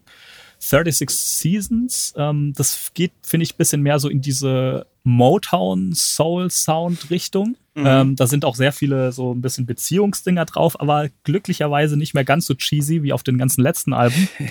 ähm, es ist auch, habe ich das Gefühl, ein bisschen mehr Beat ähm, fokussiert. Also es klingt sehr hip-hoppig im Vergleich zu den anderen Mhm. beiden Alben. Und äh, es hat auch so ein bisschen so die, ähm, die Geschichte, ähm, Ghostface äh, kommt zurück nach Staten Island und will eigentlich nur sich ein ruhiges Leben machen und merkt, dass das gerade irgendwie alles nicht so, nicht so einfach läuft, wegen alten Beziehungen und Sonstiges. Crime, Thug Ja. Life einfach. Was ich da auch noch gefunden habe zu, ähm, was glaube ich auch, was, äh, was Maurice dran kritisiert, äh, das ganz gut unterstreicht. Ähm, das Album war länger und- in Produktion und Ghost sagt von sich selbst, er hat es, er hat elf Tage an dem Album gearbeitet. Hm. Und ähm, ich glaube, da haben die ganzen Musiker außenrum wesentlich mehr reingesteckt und die retten diese Alben auch. Wobei jetzt retten, jetzt finde ich auch schon wieder fast ein bisschen zu, zu Ja, negativ. aber, aber ist, sie bringen den Teil ein, der gut ist. Also der Genau. wirklich, Ja. der das, der, die bringen die Qualität ein in die Alben und zwar halt Genau. eine, eine organische, äh, einen organischen Band-Sound kombiniert mit so einem Wu-Tang 70 Sound und diesen und den jeweils angepassten äh, Soundelementen, die zu den Stories oder zu den Epochen passen, die äh, für die, die für die die Alben stehen. Also da, da will ich auch gar nicht, ähm, also wie gesagt, ich will da auch nicht schlecht drüber reden. Ich finde das sind cool produzierte Alben, aber ich finde halt Ghost ist halt so. Also, Ja. wenn ich halt so überlege, was haben wir letztes Mal ges drüber gesprochen, was der für Songs gemacht hat, wie der mal gerappt hat, so, so, also wirklich, dass ich auch mal Zeit lang Also Jahr- Mighty Healthy ja, über Jahre, nicht, ja. ne? über Jahre gesagt, das ist mein Lieblingsrapper, so, ne? Davon sehe ich halt nichts auf diesen Alben. So, au- außer halt denselben Protagonisten. Und das ist halt, glaube ich, wo ich halt so diese Schere im Kopf habe, ne? Also, weil, also ein Andre 3000 kommt halt einmal im Jahr und haut halt immer noch einen Song raus, du denkst, okay, der kann immer noch alle hier auseinandernehmen, wenn er will. Und bei Ghostface ist es so, ich weiß es halt nicht mehr, ob er es noch kann. So, und das ist halt bei diesen, ähm, bei diesen Alben total deutlich für mich. Und ich glaube, das ist aber eher so Mhm. ein Thema von Anspruch an sich oder an das Produkt, dass er, den er irgendwie verloren hat oder der, für, den, für den er zu bequem geworden ist. Und das nervt mich halt an diesen Alben, weil ich finde, Ja, die könnten, könnten besser sein. was, hei- was heißt bequ bequem geworden? Vielleicht muss der gute Herr auch einfach äh, Rechnung zahlen und ist eben auch darauf angewiesen, einen gewissen Output Mhm. zu haben. Äh, ja, dann ja, soll er halt so 25 ist es. Tage dran arbeiten, meine Fresse. Also, also Ähm. ähm, da, dahingehend auch noch einen kleinen Kommentar. Und zwar, also ich, ich habe Interviews zu allen drei Alben gelesen und bei allen war eben dieses Ding, ja, ähm, wir haben Ghostface nie im Studio gesehen, das komplette Album ist per E-Mail entstanden. Und ein Grund äh, dafür war auch, dass Ghostface konstant auf Tour war, was ja auch ein Ding ist, ähm, muss halt wahrscheinlich irgendwie Geld reinkriegen. Und auch wenn man sich mal so anguckt, was Ghostface in den letzten Jahren neben dem Rap so gemacht hat, ähm, ist es, glaube ich, auch ein Ding, dass er einfach, äh, glaube ich, halt versucht, ein bisschen Kohle zu machen. Also ähm, äh, einfach nur mal rein in den Raum geworfen, dieses äh, Reality-TV-Ding von Ghostface, wo er da mitgemacht hat. Also ich glaube, das machst du nicht, wenn du nicht scharf auf die Kohle bist, die es dafür, bekommt, die es dafür gibt. Ja, oder halt die Exposure. Aber Ja. da geht es ja äh, eventuell auch im Endeffekt Aber- aber- um Ego oder Kohle. Aber weiß man denn, dass der so ein, ob er so einen viel krasseren Lebensstil fährt als die anderen? Oder hat er so viele Kinder, die er bezahlen muss? Keine Ahnung. Weil das finde ich sehr interessant, ne? Weil ich meine, die, so ein Masterkiller kommt ja auch irgendwie über die Runden. Ähm, also Ich bei glaube Ghostface habe ich. aber, ich glaube aber, ein Masterkiller ist irgendwie ein bisschen ein geerdeter Mensch. Ja, ja, ja, ja, genau. Aber ich glaube, Ghostface hat, glaube ich, immer noch den Anspruch, so auch mal eine Gold Chain zu rocken, à la Slick Ja. Rick. Und das kriegt er halt nicht über Plattenverkäufe oder Streams Ja. hin, sondern musst du halt touren wie ein Idiot. Und äh, Ja. mir mein schlechtestes Hip-Hop-Konzerterlebnis meines Lebens bescheren. ich habe drauf gewartet. Ja, ja, aber das, das ist ja auch, das war, ein, das war ein Konzert, was darauf angelegt war, äh, ähm, Merchandise zu verkaufen. Das hast du zwischen jedem Song gemerkt, so, ne? Übrigens, äh, worüber wir reden, ist in unserer Folge, die wir letzt, im letzten Jahr im Herbst erschienen ist, zum Thema Konzerte. Da gibt es ein längeres Review äh, der Wugu-Tour von Killer Priest und Ghostface und irgendeinem DJ. Ähm, also ja, man merkt halt, äh, dass er, das, er braucht halt das Mula. Ja. Ähm, und ähm, aber das äh, muss, das muss ich ja nicht, äh, also es mir kann mir ja scheißegal sein in, in der künstlerischen Bewertung der Sachen. Nee, das auf jeden Fall, ja. Also ich, ich sehe den Punkt auf jeden Fall, nur wie gesagt, also ich, mir machen die Alben trotzdem Spaß. Ich kann für mich darüber irgendwie hinwegsehen Mhm. Und habe einfach Spaß mit allem. Wie gesagt, vor allem das Bad, Bad, Not Good Ding, das das finde ich fantastisch. Also ich finde auch grundsätzlich ähm, gerade dieses Bad, Bad, Not Good, ich finde es großartig, wie das aufgebaut ist mit den, mit den Instrumental-Tracks zwischendrin. Dann gibt es diesen, ähm, diesen Song ähm, zum Beispiel von Ja, Starks Reality, das ist so ein, so ein Instrumental-Ding, sehr psychedelisch schon fast. Und der geht dann über in dieses Tones-Rap-Ding und ach, das, ich, Ja, das aber lass, ein äh, großartiges lass uns Album. Mhm. das vielleicht, äh, lass uns das vielleicht äh, so nacheinander mal machen, weil äh, noch sind wir aber irgendwie bei 12 Reasons hier und ich wollte Okay, okay. Äh, zumindest noch meine Meinung hier unterbringen, weil ich bin kein großer Freund von beiden 12 Reasons to Die Alben. Oh, äh, ganz, ganz kurz Auch- zwischen rein, sorry, ähm, Ja. das können wir vielleicht nur kurz erwähnen. Ähm, ist nämlich, weil wir es noch nicht gesagt haben, 12, 2015 kam noch 12 Reasons to Die 2 raus, auch von Adrian so, Young ja. produziert. Können wir jetzt vielleicht auch ein paar Sachen zu sagen. Ähm, aber Ja, sprich du also erstmal fertig, wollt- nur, zur, nur der Vollständigkeit halber. Ja, ja. Ähm, ich bin kein Freund davon Mhm. und das liegt zum Teil, äh, zum einen auch an dem, äh, worüber wir gerade äh, gesprochen haben, dass Ghostface eben nicht mehr äh, so rappt, wie das früher der Fall war. Das hängt aber auch damit zusammen, äh, tja, wie, wie soll man das nett formulieren? Ich finde halt die Instrumentals beknackt langweilig auf beiden. Mhm. Ich finde die Instrumentals von Adrian Young äh, in gewisser Weise anbiedernd an einen alten Sound aus den, aus den 70ern oder an nicht mal zwingend das, aber der produziert Songs im Grunde als Samplequelle. Mhm. Und äh, da ist ja, und, äh, ich meine, das, äh, das wird seit den 80ern so gemacht, ja. Von daher, das, äh, da ist nichts Verwerfliches dran. Haben wir ja schon in Aber der Coverfolge gemacht. Blue Note hat ja auch nur Samples produziert eigentlich. Quasi. Das äh, haben sie sich ja schon gedacht am Anfang. Ähm, ich finde aber tatsächlich rein musikalisch zum Beispiel spricht mich 12 Reasons to Die wenig an. Also es, es stört mich jetzt auch nicht. Also es ist jetzt kein, da ist jetzt auch keine Abneigung, aber ich finde die Instrumentals zum Großteil komplett belanglos, beziehungsweise so, wie ich es gesagt hatte, ein bisschen anbiedernd an einen alten Ja. Zeitgeist. Was mir mehr gefällt bei 12 Reasons to Die, und da können wir jetzt auch drüber sprechen, ist das sogenannte Brown Tape, nämlich die äh, Remix-Version von Apollo Ah. Brown. Nicht ganz. Nicht? Nee, ähm, also erstmal zu, oder willst du, willst du noch fertig reden erst? Nö, nö, Okay. mach. also erstmal zu deinem ersten Punkt. Ähm, Gib ihm. kann ich, kann ich verstehen. Ich finde auch tatsächlich die 12 Reasons to Die die Alben, die mir von diesem ganzen Liveband-Run am schlechtesten gefallen. äh, Ja, genau. und am wenigsten gut gefallen. Äh, vor Ja, allem, vor allen so. Dingen 12 Reasons to Die 2 finde ich komplett überflüssig, weil es einfach das gleiche, also ich sehe keinen Punkt, warum ich mir das anhören soll und nicht das erste. Also das ist einfach nochmal das gleiche Album. Aber Weil man sehr gra- gern, grad Ri- als sehr gern Rizzards Sprachfehler hören möchte. Ja. Schneller Zwischenwurf, all Ja. diese Am Alben mit fantastischen Deluxe-Vinyl-Versionen. Ja. Das, das ist das Einzige, Das glaube stimmt. ich. Äh, kam ja über, äh, also 12 Reasons to Die kam ja über dieses Soul Temple Records, äh, Ja. hat aber auch nur das, äh, den Iron, äh, Man with the Iron Fist und 12 Reasons to Die Release überlebt. Bei 12 Reasons to Die 2 gab es das Label schon gar nicht mehr.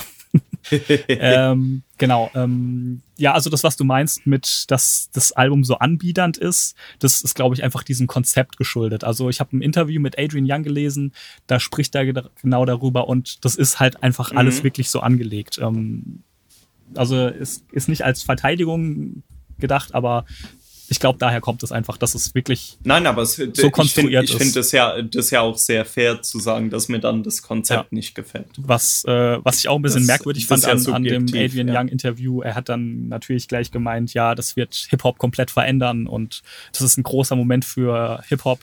Habe ich jetzt bisher noch nicht so gemerkt, aber gut. Er hat ja auch noch ein, ein Album mit Souls of Mischief produziert. Ähm, Oh, darf, ich- darf ich da gerade kurz nochmal zwischen reingrätschen, weil ich es weil ich's hier gerade sehe. Ähm, in einer Review von Hip Hop DX äh, über das Album äh, 12 Reasons to Die Mhm. äh, und die schreiben hier, if you're in the habit of giving Jesus, das Kanye-Album, an A plus as an art house rap project, listen to how well crafted and professionally executed this album is and reconsider your grading scale. Oh, der Mensch soll mal Das seinen, seinen Job, der soll mal seinen Job reconsidern, der das geschrieben hat. Unfass, äh, also unfassbar, dass ich sowas lesen muss überhaupt. Ekelhaft. So. Ich will nichts mehr lesen. okay, so und jetzt äh, zum Brown Tape. Ähm, Ja, das ist, wie, du hast gesagt, es ist ein Remix-Album, aber ähm, es ist nicht wirklich ein Remix-Album. Und zwar ähm, habe ich ja auch ein Interview zu gefunden von Apollo Brown, der das produziert hat. aha. Und das Ganze war wohl so, das ist kein Remix-Album, sondern er hat es schon produziert, bevor 12 Reasons to Die rausgekommen ist. Und, Mit Ghostface-Spuren oder was? und hat die Ghostface Vocalspuren geschickt bekommen. Er hat das Originalalbum aber nicht gehört. Und er hat die, hat die Ansage bekommen, Aha. mach, hier sind die Spuren, mach dein Album draus.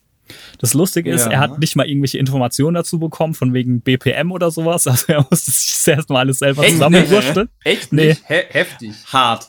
Also er einfach, einfach nur so, ja, hier ist, hier ist der ZIP-Folder mit Vocals, mach. Also wie, Und wenn, so, wie, so wie Raoul und ich dir den Scheiß geben. Dropbox-Passwort. so ungefähr, genau. Und, und äh, er meint halt, ähm, es war eins der schwierigsten Projekte, was er je umgesetzt hat, eben weil er erstmal alles rausfinden musste, weil es wohl auch in den Tracks teilweise so kleine Tempoänderungen gibt und es war wohl Mhm. ähm, ein bisschen anstrengend, das zu produzieren. Und eigentlich war es auch nur gedacht, ähm, das als Tape-Release, also als kleines Special irgendwie zu releasen. Aber das, das Ja. Ding war dann so erfolgreich, ähm, dass, ähm, ja, dass es dann halt offiziell noch released wurde auf CD, auf Vinyl, ähm, Streaming und so weiter. Und wenn man so mal durchs Internet liest, der meiste Kommentar, den ich dazu gefunden hat, habe, war Apollo Brown, he killed it und he bodied Adrian Young. Äh, Würde würd ich so auch unterschreiben. Also mir gefällt, äh, also auch von dem, äh, für mich ist ja so, so ein großer Aspekt bei einem Album, wie, wie gut kann man es durchhören. Ja. So ist es ein, ein kohärentes Soundbild und so weiter und so fort. Und da finde ich dieses äh, Brown Tape von 12 Reasons to Die ist, ist ein sehr deutliches Ausrufezeichen. Also ich finde auch äh, Brown Tape, finde ich die bessere Version tatsächlich. Gefällt Aber wusste mir ich damals nicht so getaugt. Muss das nicht- das habe ich jetzt auch äh, sträflicherweise ignoriert, weil ich äh, immer im Kopf hatte, dass ich die Adrian Young Version besser finde. Muss ich mir aber nochmal geben. Nee, die Dieses ist, die ist echt stark. Also Brown Tape ist echt fantastisch. Ähm, Ja, Genau. also da, äh, da würde ich, äh, da bin ich auch äh, dabei, dass ich sagen würde, das ist um Klassen besser als für mich persönlich. Da, Hm? Wie gesagt, da sind wir sehr subjektiv, aber mir gefällt eben dieser Adrian Young Sound nicht so sehr. auf 12 Reasons to Die. Und dieser Apollo Brown Style, der gefällt mir. Der hat mir dann auch später gefallen bei dem Planet Asia Album, was ja auch komplett hängen geblieben oh, ja. ist, alles. Ja. Anchovies, fantastisch. Oh, Anchovies, super Album, ja. Von wem ist das? Planet Asia. Und also, Apollo Brown. also deswegen habe ich es nicht gehört. Ja, okay. Äh, wie, wie, ja, okay. Könntet ihr aber tatsächlich gefallen, glaube ich. Ja, ja, ja, ich bin ja jetzt offen. Ich finde ja jetzt auch DJ, DJ Max macht ja auch ab und zu schöne Sachen und ich werde ich mir mal anhören. Es hat, ja, es, es hat halt keine Drums. Ich glaube, es könnte dir taugen. Ja, Drums überbewertet. Hat Hollow Bones auch nicht. Ähm, dann würde ich sagen, äh, einfach der Vollständigkeit halber machen wir vielleicht erstmal 12 Reasons to Die 2. Kann man auch schnell machen.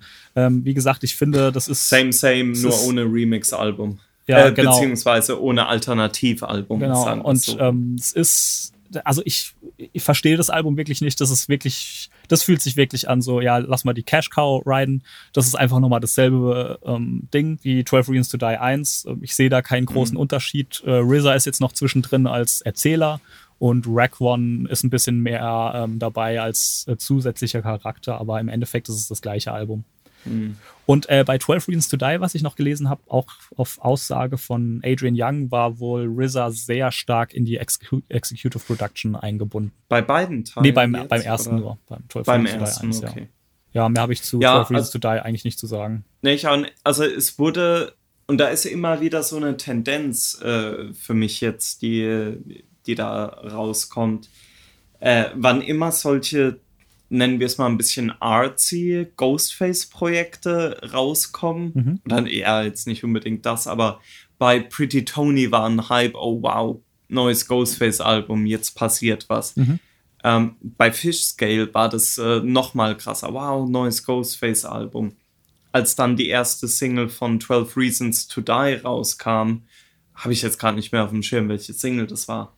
Aber da war auch äh, in äh, einschlägigen Foren war da, wow, jetzt, äh, jetzt geht's wieder los, irgendwie so Woo Revolution und äh, alle drehen durch. Ja, es hat sich halt ein bisschen frisch angefühlt, einfach für, und, und es hat sich für ein, ein Wu-Tang anders vielleicht, in, ja. In 2014 oder 2013, 2000, nee, 2013 war es, hat sich mal Angenehm wieder hängen geblieben. Ähm, ja. angefühlt, als würde mal wieder was kommen, was ein bisschen eine höhere Qualität hat.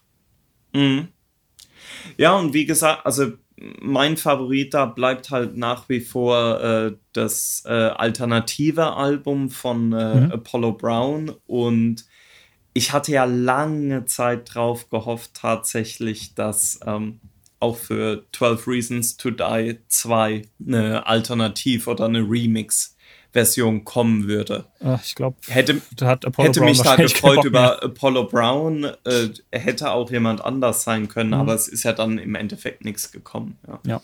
ja, aber dieses Konzept ähm, des Re-Remixen eines Ghostface-Albums wurde ja dann nochmal hervorragend aufgegriffen. Ja, ja. Raoul ist Später weg. mehr. Ne, Raoul ist noch da. Nö, okay.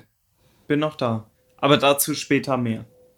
Ja, sind wir aber gleich. Ähm, vielleicht können wir noch kurz über 36 Seasons und äh, Sour Soul mhm. reden. Ähm, weiß nicht, wollt ihr da noch was zu sagen?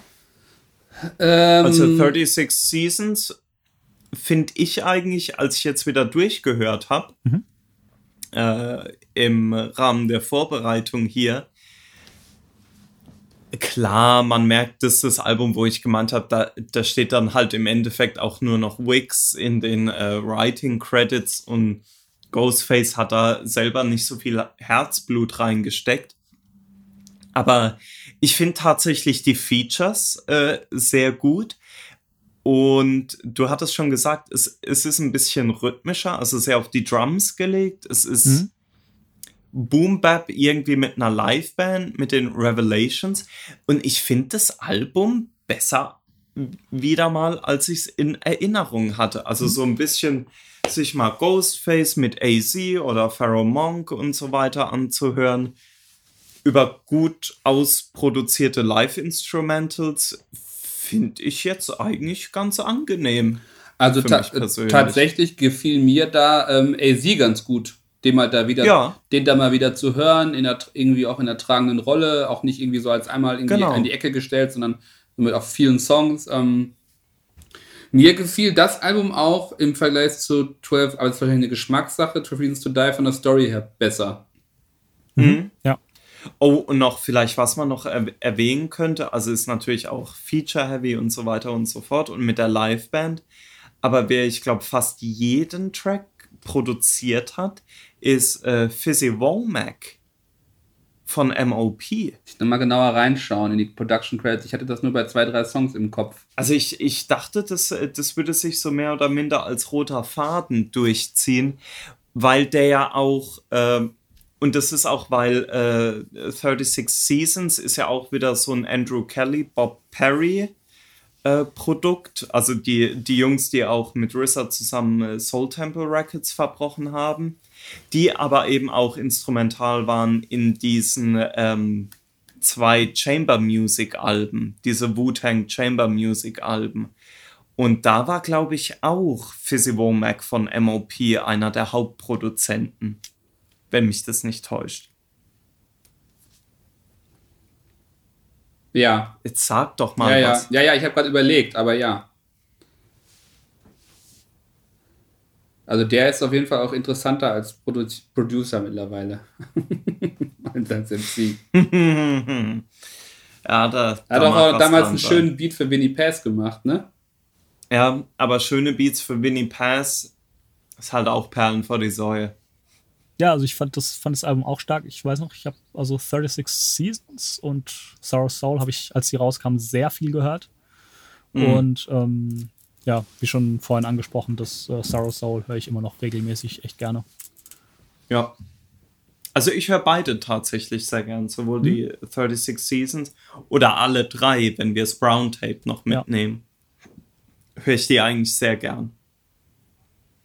Auch wenn das, ich höre die eigentlich hauptsächlich wegen der, ja, wegen der Musikalität sehr gerne. Ja, Ich höre sie jetzt nicht zwingend gerne, weil es Ghostface ist, der rappt. Muss ich zugeben. nee, aber ähm, es funktioniert trotzdem gut, finde ich, weil, weil die Instrumentals halt auf auch auf Fall. ihn zugeschnitten sind. Also, Ja, ja, ähm, ja. also ich, ich würde jetzt auch nicht unbedingt sagen, dass ähm, das gleiche Projekt mit einem anderen Rapper genauso gut funktionieren würde.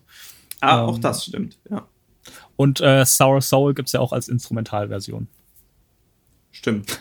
Äh, Es gibt alle als Ja, Instrumentalversion. okay, wusste ich gar nicht. Ich kannte nur die. Ähm, Ja, also es gibt alle 12. Stimmt, die 12 Reasons to Alle drei 12 Reasons und auch die 36 Seasons äh, gibt es als Instrumentalversion. Kann aber auch sein, äh, manchmal ist es so, dass die äh, Instrumentalversion dann einfach nur bei der CD dabei ist, weil das Album so kurz ist, dass man die Instrumentals noch auf eine CD pressen kann. das kann sein. Aber also bei ähm, Sour Soul und 12 Reasons to Die weiß ich auf jeden Fall, dass die auch separat als Instrumentalalben erschienen sind. Ah, okay, separat, nicht Ja. so als Bonus. Nee, nee, die, die okay, gibt es wirklich gut. als, ja. als einzelnes Alles separate. Platte nochmal.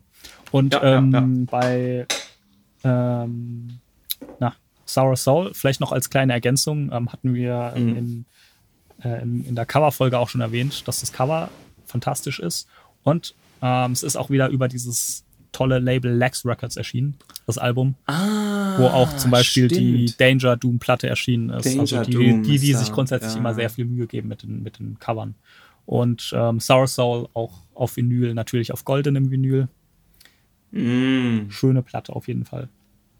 Und Bad Bad Cool. Not Good, generell eine Band, die ich an der Stelle sehr, sehr empf empfehlen würde. Auch die Solo-Alben von denen. Oder das heißt Solo-Alben, Ja. die Band-Alben von ihnen. ja, sehr, sehr Fand gut. ich, also Finde ich eine sehr starke ich glaube, die, die bringen demnächst, glaube ich, auch ein neues Album raus. Ah, okay. Zumindest. Ja, das letzte ist ja von. ne, die Hinweise verdichten sich. Ja, es, kam, es, kamen ja schon so ein paar Singles raus. Ähm, Mhm. ähm, das letzte Album ist ja auch schon von 2016, sehe ich gerade. 16 Ja. fand ich aber Wahnsinn. Ja, das ganz- Album. ganz das hat mir. Also, extrem gut gefallen. Ich kann ja mal ein paar Sachen verlinken. Das ist so. pff, Was ist das denn? Ist das Jazz, Funk? Funk, Jazz, Funk, Rock, Jazz, irgendwie Rock. sowas. Instrumental Ja. auf jeden Fall. Kann man sehr schön nebenher hören. Ich finde oder find Funk Jazz Rock klingt wie Mess Rage Ghost. genau. Word up, Daddy. Ähm, Aha, sonst noch was honey. zu einem dieser Alben? Nö. Es gibt da auch nicht so spannende Leaks und so ein Kram, ne? Also, Ach, eine, eine Sache fällt mir gerade noch ein, sorry. Ähm, auf dem Bad Bad Not Good ist ja MF Doom gefeatured. Und auch eine sehr lustige Side-Story, die ich gelesen habe. Ähm, Doom hat den Track ungefähr ein Jahr vor Release bekommen Mhm. und hat ihn 20 Minuten. drei, Ja, Tage, drei Tage vor Release, also bevor er ähm, ins Presswert gegangen ist, zurückgeschickt. Und Bad Bad Not Das hat Good. richtig Mühe Ja, gegeben. Bad, Bad, Ja, Bad cool. Not Good meinten auch, ähm, ist ein bisschen schwierig mit ihm zusammenarbeiten. Doom ist enigmatic. Ja. Ich finde das dann einfach so geil, wenn man einfach so manchmal Fotos sieht, wie er irgendwie auf einem Boot sitzt in Hawaii mit der Maske und dann kommt wieder ein halbes Jahr nix. ja. Und dann kommen so zwei Songs mit Westside Gun, wo du so auch denkst, okay, Stimmt. Ja, für die Kultur. for the culture. Stark. Ich finde auch die auf, Du, auf du, dem du, Bad du, Bad du. Not Good, auf dem Sour Soul, ich finde die Features auch großartig. Boah, Äh, Danny, Brown, ist ganz stark auf dem ganz Ja, stark. ja, Der- ja. Oh, der bringt dieses Jahr, glaube ich, auch wieder ein Album. Da freue ich mich schon drauf. Ja, Fantastisch. stimmt. Ohne äh, kein, kein Stimmverstellen, Hipster-Album, Q-Tip, Executive Producer. Yes. War das nicht so? Ja.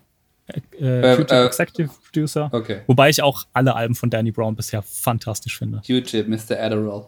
Ähm, Ähm, genau, El Elsa ist noch drauf, auch starkes Feature. MF Doom, ja, kann man auch machen. Schönes Feature. Ja, ich finde es ein fantastisches Album. Da würde ich Ja, auch, würde ich auch, wenn jetzt, auch wenn jetzt jemand äh, jetzt keinen Bock hat, alle vier Alben zu hören, würde ich ganz klar das auch als erstes, als ersten Anspieltipp nennen.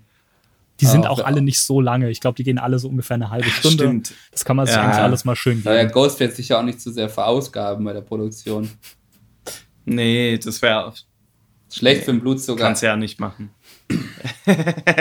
Jo, dann haben wir was, ja eigentlich was mir da, noch, ähm, Ja, eine? Sache, sorry, ich fällt noch was ein, ähm, was mir da auch sehr gut gefallen hat. Ähm, zu, zu, der, ähm, zu der gleichen Zeit oder relativ zeitnah kam ja auch das ähm, Action Bronson Album raus, ähm, Mr. Wonderful. ja. Und das- da das ist übrigens besser.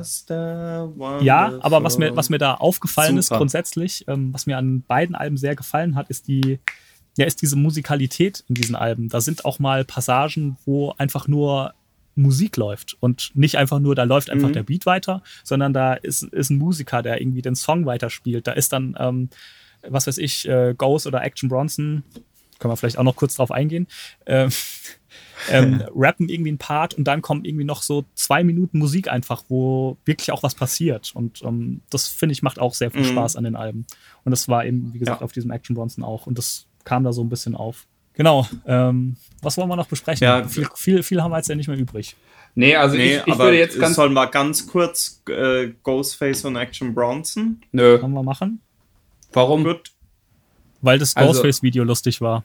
Okay, dann- aber dann macht ihr doch mal die Condensed Version, weil ich finde eigentlich ist nicht wichtig für beide Künstler, sondern eigentlich eher. Ähm, ich finde beide sind halt Ja, für, so, Action, so für Action Bronson schon, weil ich habe das zwar nie so gesehen, aber der hat ja oft den Kommentar bekommen, dass er klingt wie Ghostface Killer. Mhm. Ähm, das hatte ich. äh, Ich hätte es jetzt zwar so intuitiv nicht so gesehen, aber ich kann verstehen, warum Leute das äh, Er hat so halt, er hat halt empfinden, eine wegen der Stimmlage. Stimmfarbe und Stimme. Ja, aber, aber gleichzeitig finde ich das halt auch so, es ist einfach ein ignoranter Kommentar, aus dem dann irgendwann ein Beef entstanden ist. So, das sind eigentlich zwei Künstler, beide super relevant in zu verschiedenen Zeiten, beide haben eine starke Diskografie, beide Ja. sind irgendwie Charakter, also ich finde es eigentlich total unnötig, dass äh, da was, äh, da, dass da eigentlich was entstanden ist oder ein Beef entstanden ist, auf irgendeine Art und Weise. Dass Papa Wu auch mal, von der, Ja. mal kurz fünf Minuten den Finger von der Flasche nehmen musste, um da ein bisschen äh, dem Action mal gut Be- zuzureden.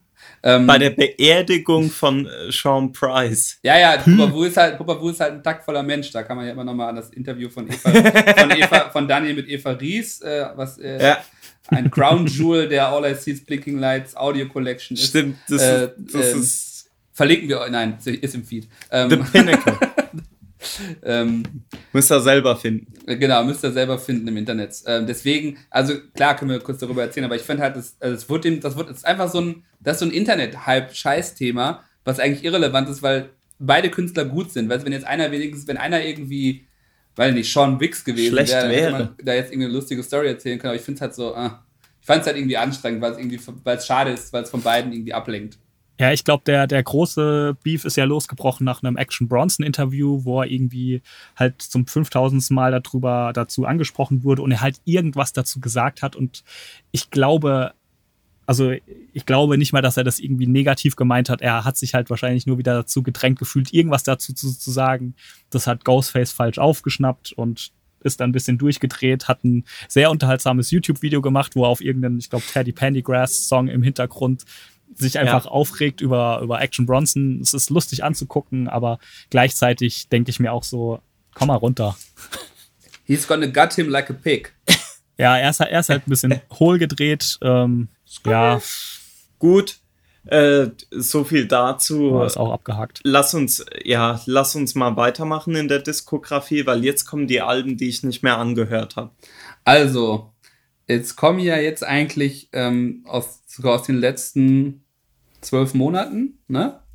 Die mhm. ähm, Lost Tapes, die irgendwie in Zusammenhang mit dem damals noch als Blogger bekannt gewordenen Big Ghost entstanden sind. Ähm, das ist halt, äh, war oder war zumindest mal ein sehr unterhaltsamer Blog äh, ja, wo viel, das stimmt. wo über viel Real Rap und Maskulinität geschrieben wurde im Stil von The Ghostface Killer, finde ich mittlerweile eigentlich fast ausschließlich hängen geblieben. Das Beste, was da, glaube ich, langfristig daraus entstanden ist, ist dieses Crime Apple Album, was ich ganz gelungen finde. Ähm, The Lost Tapes, finde ich, ist ein fürchterliches Album, das nicht mal den Namen Album verdient, weil es ganz Copy schlimm ne? Copy-Paste-E-Mail-Produktion ist. Also, das ist wirklich halt, du mm. merkst, es ist alles aneinander geklebt. Kein Song hat für mich einen organischen Flow. Keiner mm. gibt sich richtig Mühe. Ich finde gut, ich finde den Lade Darkman Part wie immer gut, aber das ist, glaube ich, vielleicht habe ich da einfach eine Krankheit. Ähm, aber das ist, es ist also, es ist krass. Also sagen wir mal so, es ist viel mehr Aufwand reingesteckt worden in das Marketing des Albums, in äh, in das Konzept, das äh, zu remixen, da nochmal irgendwie geile, geile Vinyl-Versionen von zu machen. Also ich, in diesen ganzen Aspekt ist super viel reingeflossen, aber das Produkt dahinter ist halt Schrott. Ähm, mhm. Ich finde, die Remix-Alben sind beide nicht schlecht produziert. Also einmal von Bronze Natherus, der ja auch ein sehr, sehr talentierter Produzent ist, und das andere ist von Agella. Aguilar. Ja, Aguilar. Ähm, auch ganz cool. Purple City Bird Purple Gang. City Bird Gang. Ihr, ihr, seht mich jetzt schon den kleinen lilanen Regenschirm drehen. Ähm, also beides halt ganz nett gemacht, aber auch, auch ziemlich verschwendet an das Produkt. Mhm. Also für mich ist das wirklich auch wieder so ein Produktalbum, ähm, aber halt nicht mit der Finesse von den Musikern der letzten drei, vier äh, Alben, die wir gerade besprochen haben, sondern wirklich so, ähm, weiß ich nicht, das ist für mich so ein Worst Case von der heutigen Musikgeneration, obwohl das mir auch schon wieder zu sehr zu behinderter Kommentar ist, weil man, du kannst ja auch super genial so, so zusammenarbeiten, aber es ist der, also ne, der künstlerische Anspruch ist halt da verloren gegangen. Kann ich, ich höre mittlerweile, äh, ich höre mittlerweile Comp mit So Much Fire. Von daher, ich bin, bin da raus. Why are you talking uh. over the beats? We live! We live! Woo! Chicks and all, cause I hit it one time, then I don't even call. you get, oh, baby, Just rocking so Gucci, I'm Christian Dior, woo! Okay, sorry, ich höre auf, ich bin, bin abgedriftet Aber auf Heatmakers. Es, es, war, es war ein Beweis davon, wie irrelevant das Album ist, dass Raoul anfängt, Musik zu hören, während ich drüber spreche, weil es einfach so scheißegal ist. Und preach, preach, Philosoph. Daniel, hast du irgendwas ja. zu sagen zu dem Album? Nee. Ja. So, nächste äh, Sarface. Nächste Sarface auch scheiße. Ich hab's so angehört. ich, es freut mich äh, ja, dass ihr das sagt. Ich, ich will gar nicht sagen, dass es scheiße ist. Kann, kann ich, kann, kann, ich nicht. Ich muss nur sagen, mir gefällt Sarface an sich, also mir gefällt der Sound, den die haben, nicht.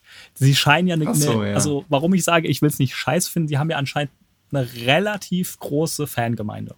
Ja, ich so. finde ja auch die ersten zwei Sarface-Alben gut. Aber das ist jetzt halt auch nochmal, das ist genau dasselbe.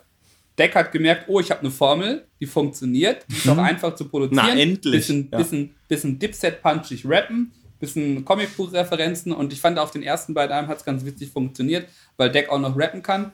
ähm, irgendwie, aber das wurde ja sukzessive auch schlechter. Und ich weiß jetzt nicht, welches Album schlimmer ist, das mit Starface mit Ghost oder Starface mit Doom.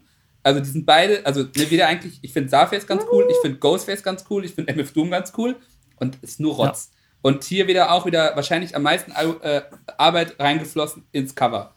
Ja. Und selbst, selbst die werden langsam auch lame.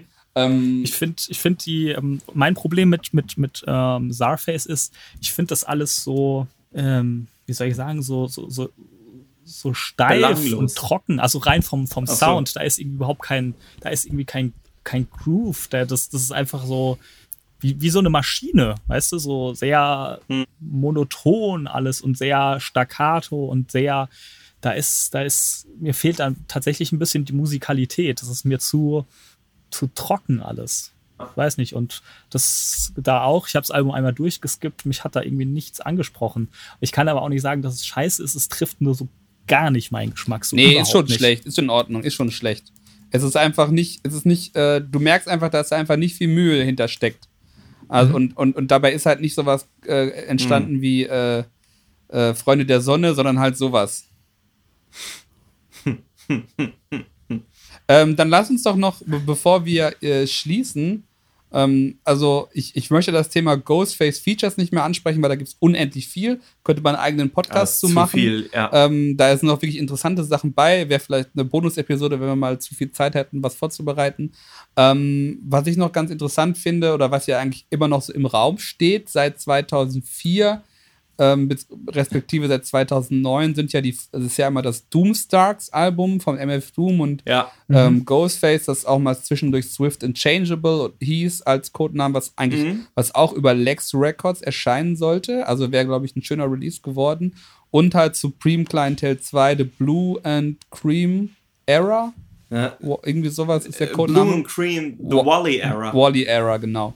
Ähm, so, ich würde einfach nur mal gern jetzt bei euch nachfragen.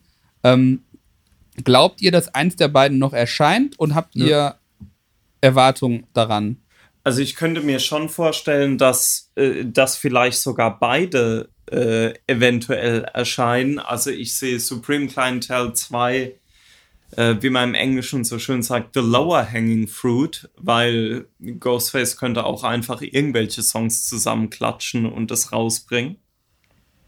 Ähm, was wahrscheinlich auch im Endeffekt das sein wird, was passiert, wenn, falls er es rausbringt. Ähm, ich habe an beide Alben keine Erwartung.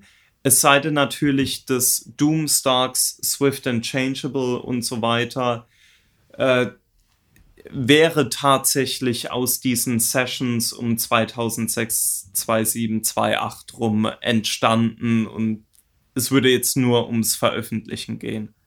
Aber wenn das so sukzessive entstanden ist mit äh, Wix, schreib mir mal einen guten Part auf dieses x-beliebige Special Herbs Instrument.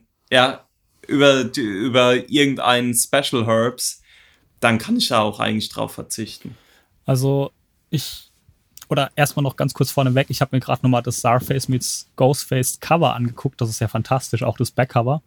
So viel dazu. Äh, Supreme Clientele 2, ich glaube nicht, dass es erscheint. Also eventuell wird mal irgendein Album erscheinen, das so heißt, aber ich glaube nicht, dass das in irgendeiner Art und Weise erscheinen wird, dass es seinem Titel gerecht werden wird. Das kann ich irgendwie nicht glauben. Also nur mal Only Build for Cuban Links 2 angeschaut.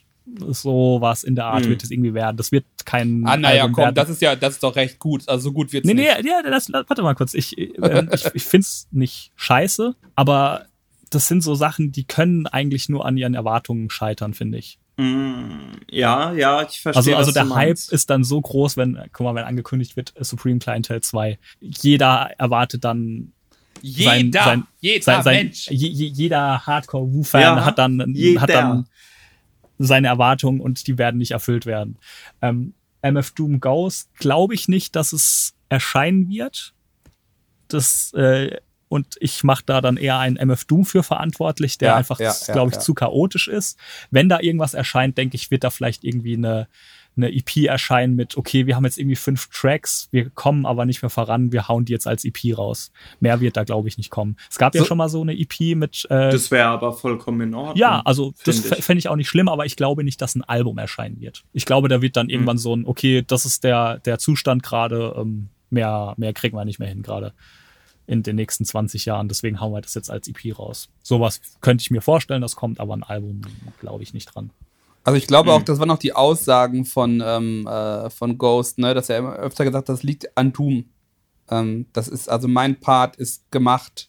Ich habe meine Songs eingerappt, also so mhm. öfter mal kam ist sowas gefallen. Also ich glaube, ähm, tatsächlich ist es wahrscheinlich in so einem Status, wo ein paar Songs fertig sind ähm, oder ein paar Konzepte stehen und wahrscheinlich äh, entweder ein MF Doom-Part fehlt, was ich auch schwierig fände, dass er, ich glaube nicht, dass er heute dann nochmal gut drüber rappen würde, ähm, im Vergleich mhm. zu einer 2.7er Ghost-Spur oder so. Ähm, und dann ist es wahrscheinlich halt auch sehr fragmentiert und bräuchte, vielleicht müssten sie mal Rick Rubin drüber, drüber mähen lassen, dass mhm. da noch was Brauchbares bei rumkommt. Ähm, Supreme Clientele 2 glaube ich persönlich, dass das, das, dass er da schon ein bisschen was gemacht hat dass da wahrscheinlich auch alles so an Mühe drinsteckt, was er überhaupt in den letzten Jahren sich an Mühe gegeben hat. Ich glaube, was noch so geht. Genau, ja. ich glaube aber nicht, dass es ein sehr kohärentes Ding wird. Hm. Nö, das, äh, das auch nicht. Also ich glaube, und das ist jetzt nicht mal, nicht mal böse oder frustriert gemeint, aber ich glaube, im Endeffekt äh, wird es darauf hinauslaufen, dass Ghostface äh, sich halt dessen bewusst wird, dass ein Supreme Clientel halt auch irgendwo eine Marke ist im Sinne von, dass man damit halt auch Platten verkaufen kann, allein mit dem Namen. Und wahrscheinlich, wenn er nochmal ein Album macht, was halt so als richtiges Solo-Album gelten soll, wird das einfach äh, Supreme Clientele 2 nennen. Aber Ob's es wäre jetzt äh, es wäre so einfach. Ja. Einfach, ich würde es halt, also du kannst es einfach rausbringen, äh, wie ähnlich was wie das Lost Tapes Ding und dann machst du einfach eine eigene Kanada-Version. Da wäre doch schon sold. Von Aguilar produziert.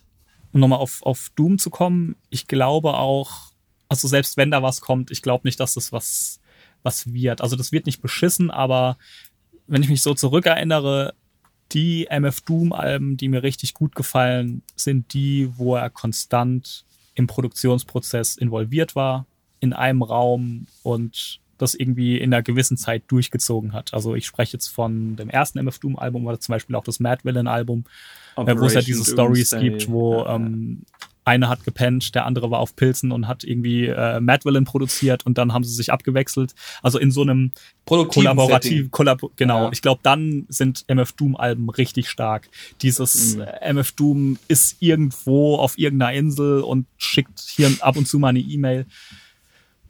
Das Wenn, so, wenn der Satellit Film, wieder wenn, vorbeikommt. Wäre ein guter Jim Jarmusch-Film, aber mit kein gutes Album drauf. Ja, ja genau. Glaubst du denn noch an Matt Villini 2? Nö, will ich auch gar nicht. Ich bin da auch gar kein großer Fan von, von diesen, wir machen einen Teil 2 von unserem erfolgreichsten Al Album. Weil, ah. also wenn ich mal so zurückschaue, wann hat es denn schon mal funktioniert? Culture mir, mir 2 von Migos. Ähm, ich nee, aber ich glaube. Äh, ähm, also, okay, lass, lass, mich ganz kurz anders formulieren. Ein Album, das vielleicht irgendwie 10, 15 Jahre zurückliegt und da dann Teil 2 ja, ja. machen. Die, ja. die sind, die sind, ja die sind, die sind nicht mehr in diesem Lebensstatus, die sind nicht mehr in diesem Vibe. Warum? Also ich, ich, ich sehe da Ich kann dir genau das, sagen, deswegen warum. hat zum Beispiel ja, wegen Culture Geld. Nee, 2 ich, funktioniert. Ich, ich, ich, rede jetzt wirklich weil rein. Back to Back war. Ich rede jetzt wirklich rein aus einem, aus einem künstlerischen Aspekt und ich, ich sehe da keinen. Das kann, das kann nicht gut werden. Ja, Selbst ähm, wenn es ein gutes Album wird, das wird dann an den Erwartungen scheitern. Und das will ich dann gar nicht. Ich will keinen Mad Villain 2, ich will keinen. Ich glaube, ähm, wir, sind, wir sind halt im Zeitalter ähm, der IPs, ne? Ähm, siehst du ja auch an dem, was, was in Hollywood produziert wird, was an Serien produziert wird, dass ja im Prinzip nur noch Rehashes raus, rausgebracht. Also überall, wo Geld hintersteckt, ist ja selten was Neues sind mhm. entweder halt eine, eine, bekannte IP, die du, die du schon hast, mit einem neuen Flip oder halt eine Fortsetzung und eine Fortsetzung oder ein Preview. Und ich glaube halt, dass es wahrscheinlich bei der Musik anfängt, ähnlich zu funktionieren, zumindest bei den älteren Künstlern, dass die halt, ne, genau wie Ghostface damals schon halt das Supreme Clientel Album äh, an den Mann bringen wollte, das halt, halt zwei an die Labels, dass man halt darüber wahrscheinlich andere Summen generieren kann, um halt äh, eine Advance zu kriegen oder eine Promo. Ähm, weil das halt so das State of the Art ist der Unterhaltungsindustrie. äh, wenn man jetzt mal sich loslöst von dem künstlerischen, was du angesprochen hast, weil ich glaube auch, dass das, also mir ist es mittlerweile egal, wie was heißt, äh, oder dass das irgendwie Teil 2 sein soll. Mir macht das auch nichts kaputt. Das finde ich immer so ein bisschen so, ein, mhm. äh, so eine problematische Aussage, ne, dass irgendwie so ein, keine Ahnung, der Ghostbusters Frauenfilm den Ghostbusters 1 kaputt macht. Nee, macht er nicht. Ist auch scheißegal. Ah, das ähm, ist ja auch. Nee, nee, das nicht, aber es nee, macht, nee, aber es macht das, das neue Album. Das, das, weil, genau. weil es, es, du, du erwächst damit Erwartungen. Genau, aber ich glaube, ich glaube, da müssen wir uns tatsächlich wahrscheinlich versuchen, auch ein bisschen davon zu lösen, weil ähm, ja, ja. erstmal durch diesen langen zeitlichen Horizont, aber ich glaube auch dadurch, dass, äh, wie gesagt, dass das, glaube ich, ein Weg ist für Künstler, nochmal irgendwie eine Aufmerksamkeit zu kriegen, werden die halt immer ja. mehr zu diesem Mittel greifen. Und da muss man sich, glaube ich, einfach freimachen und gucken, ob es was kann oder nicht. Also ich habe jetzt auch nichts erwartet von, von einem, ich weiß nicht, keine Ahnung. Aber zum Beispiel vom Jim Jones Album habe ich jetzt auch nicht viel erwartet. Gut, da kam ein Heatmaker, stand drauf, könnte gut sein. Bockt jetzt, aber ähm, ja, ne, wahrscheinlich wäre jetzt ein Diplomatic Community 3 wahrscheinlich schlecht, weil Joe jetzt nicht mehr rappen kann und Cameron gealtert ist äh, merklich. Also, das sind halt so Sachen, hm, ich weiß es nicht, aber vielleicht ist es auch einfach egal.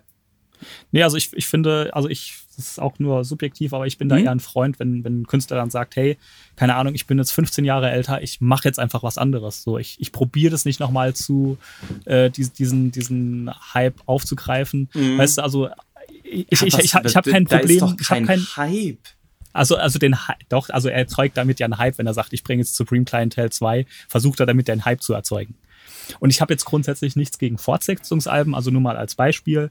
Run It Jules 1, 2, 3. Ich freue mich auf Teil 4, aber die sind halt noch in diesem Vibe gerade. Also das ist jetzt nicht irgendwie, dass das irgendwie zehn Jahre zurückliegt und die haben beide zwischendrin was komplett anderes gemacht.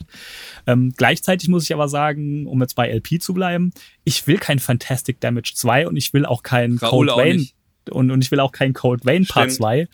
Ähm, die wurden damals gemacht mit der Stimmung und mit, dem, mit den Lebensumständen, die die damals hatten. Und die sind gut so. Die stehen für sich abgeschlossen.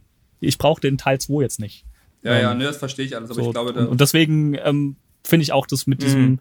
äh, Supreme Clientel Teil 2 ähm, ja, also ich das, fand das, halt, ja. um, um, jetzt hm. mal eine Minute drauf einzugehen, ich fand halt bei Only Build for Human Links 2 schon teilweise gelungen, weil man gemerkt hat, dass Rake One schon sich ein bisschen mehr Mühe gegeben hat bei dem Album und hm. da auch ähm, versucht hat, diesen kollaborativen Spirit mit Ghost und RZA teilweise reinzukriegen. Dann ist er halt wieder zum Ray geworden, der meint, ich muss jetzt das hier irgendwie von Dr. Dre und mit, von BT noch veredeln lassen.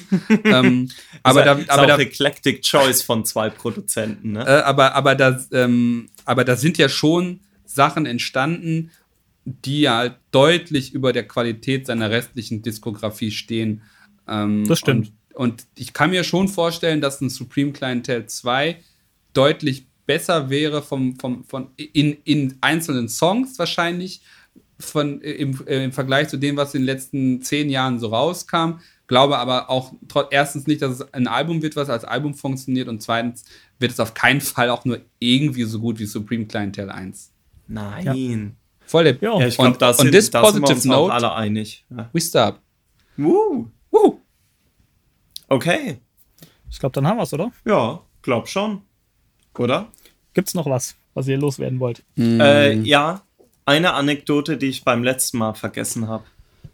Zu, äh, zu Cherchez La Ghost und dem Ghostface-Part.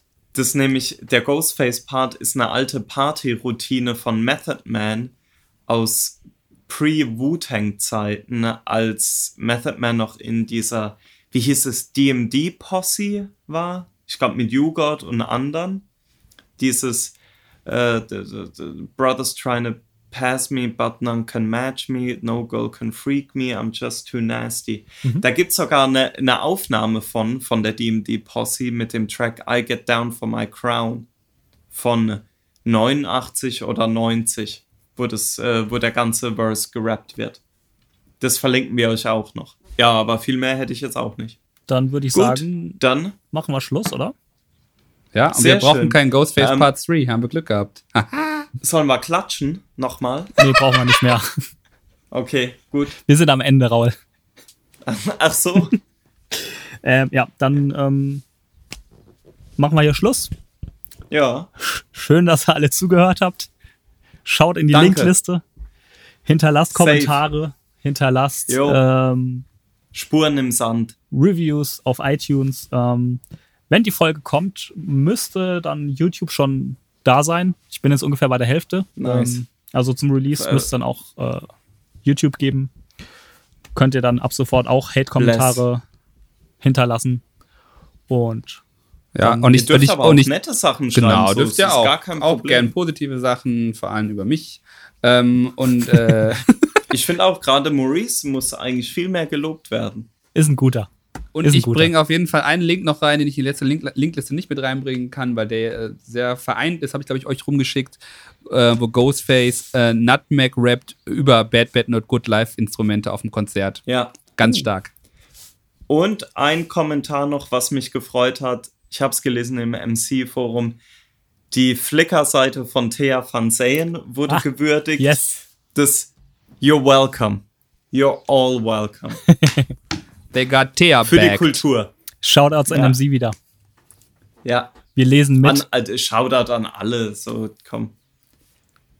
Jeder, der jetzt Gönnen noch hier ist, ähm, ist ein guter. Oder ist eine gute für die Genossinnen. Und genossen. Skirt, wir sind Schön. raus. Alright. Fertig. Macht's gut. Ciao, Tschüssi. Kakaoi.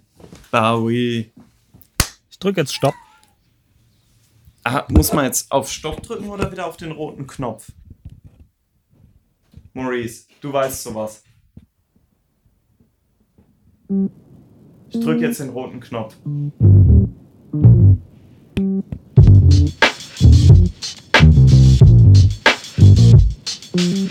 So, das war's. Folge 20. All I see is blinking lights. Ghostface Killer. Ich glaube, es ist eigentlich alles schon gesagt, aber ich sag's nochmal. Folgt uns gerne auf allen Kanälen. Instagram, Twitter, Facebook, äh, YouTube seit neuestem, Spotify. Ähm, hört den Podcast an auf all den Kanälen. Teilt das Ding mit Leuten, die das interessieren könnte. Ähm, lasst Kommentare da, lasst Bewertungen da. Wir freuen uns über jedes Feedback. Mehr gibt's eigentlich gar nicht mehr zu sagen. Ich glaube, wir haben genug gesagt. Jetzt macht's gut bis zum nächsten Mal, bis zur nächsten Folge und habt einen schönen Tag, einen schönen Morgen, gute Nacht, was auch immer. Macht's gut. Ciao, ciao. Blinking, blinking. All I see is blinking lights. It's hip hop, hip hop, hip hop, hip hop.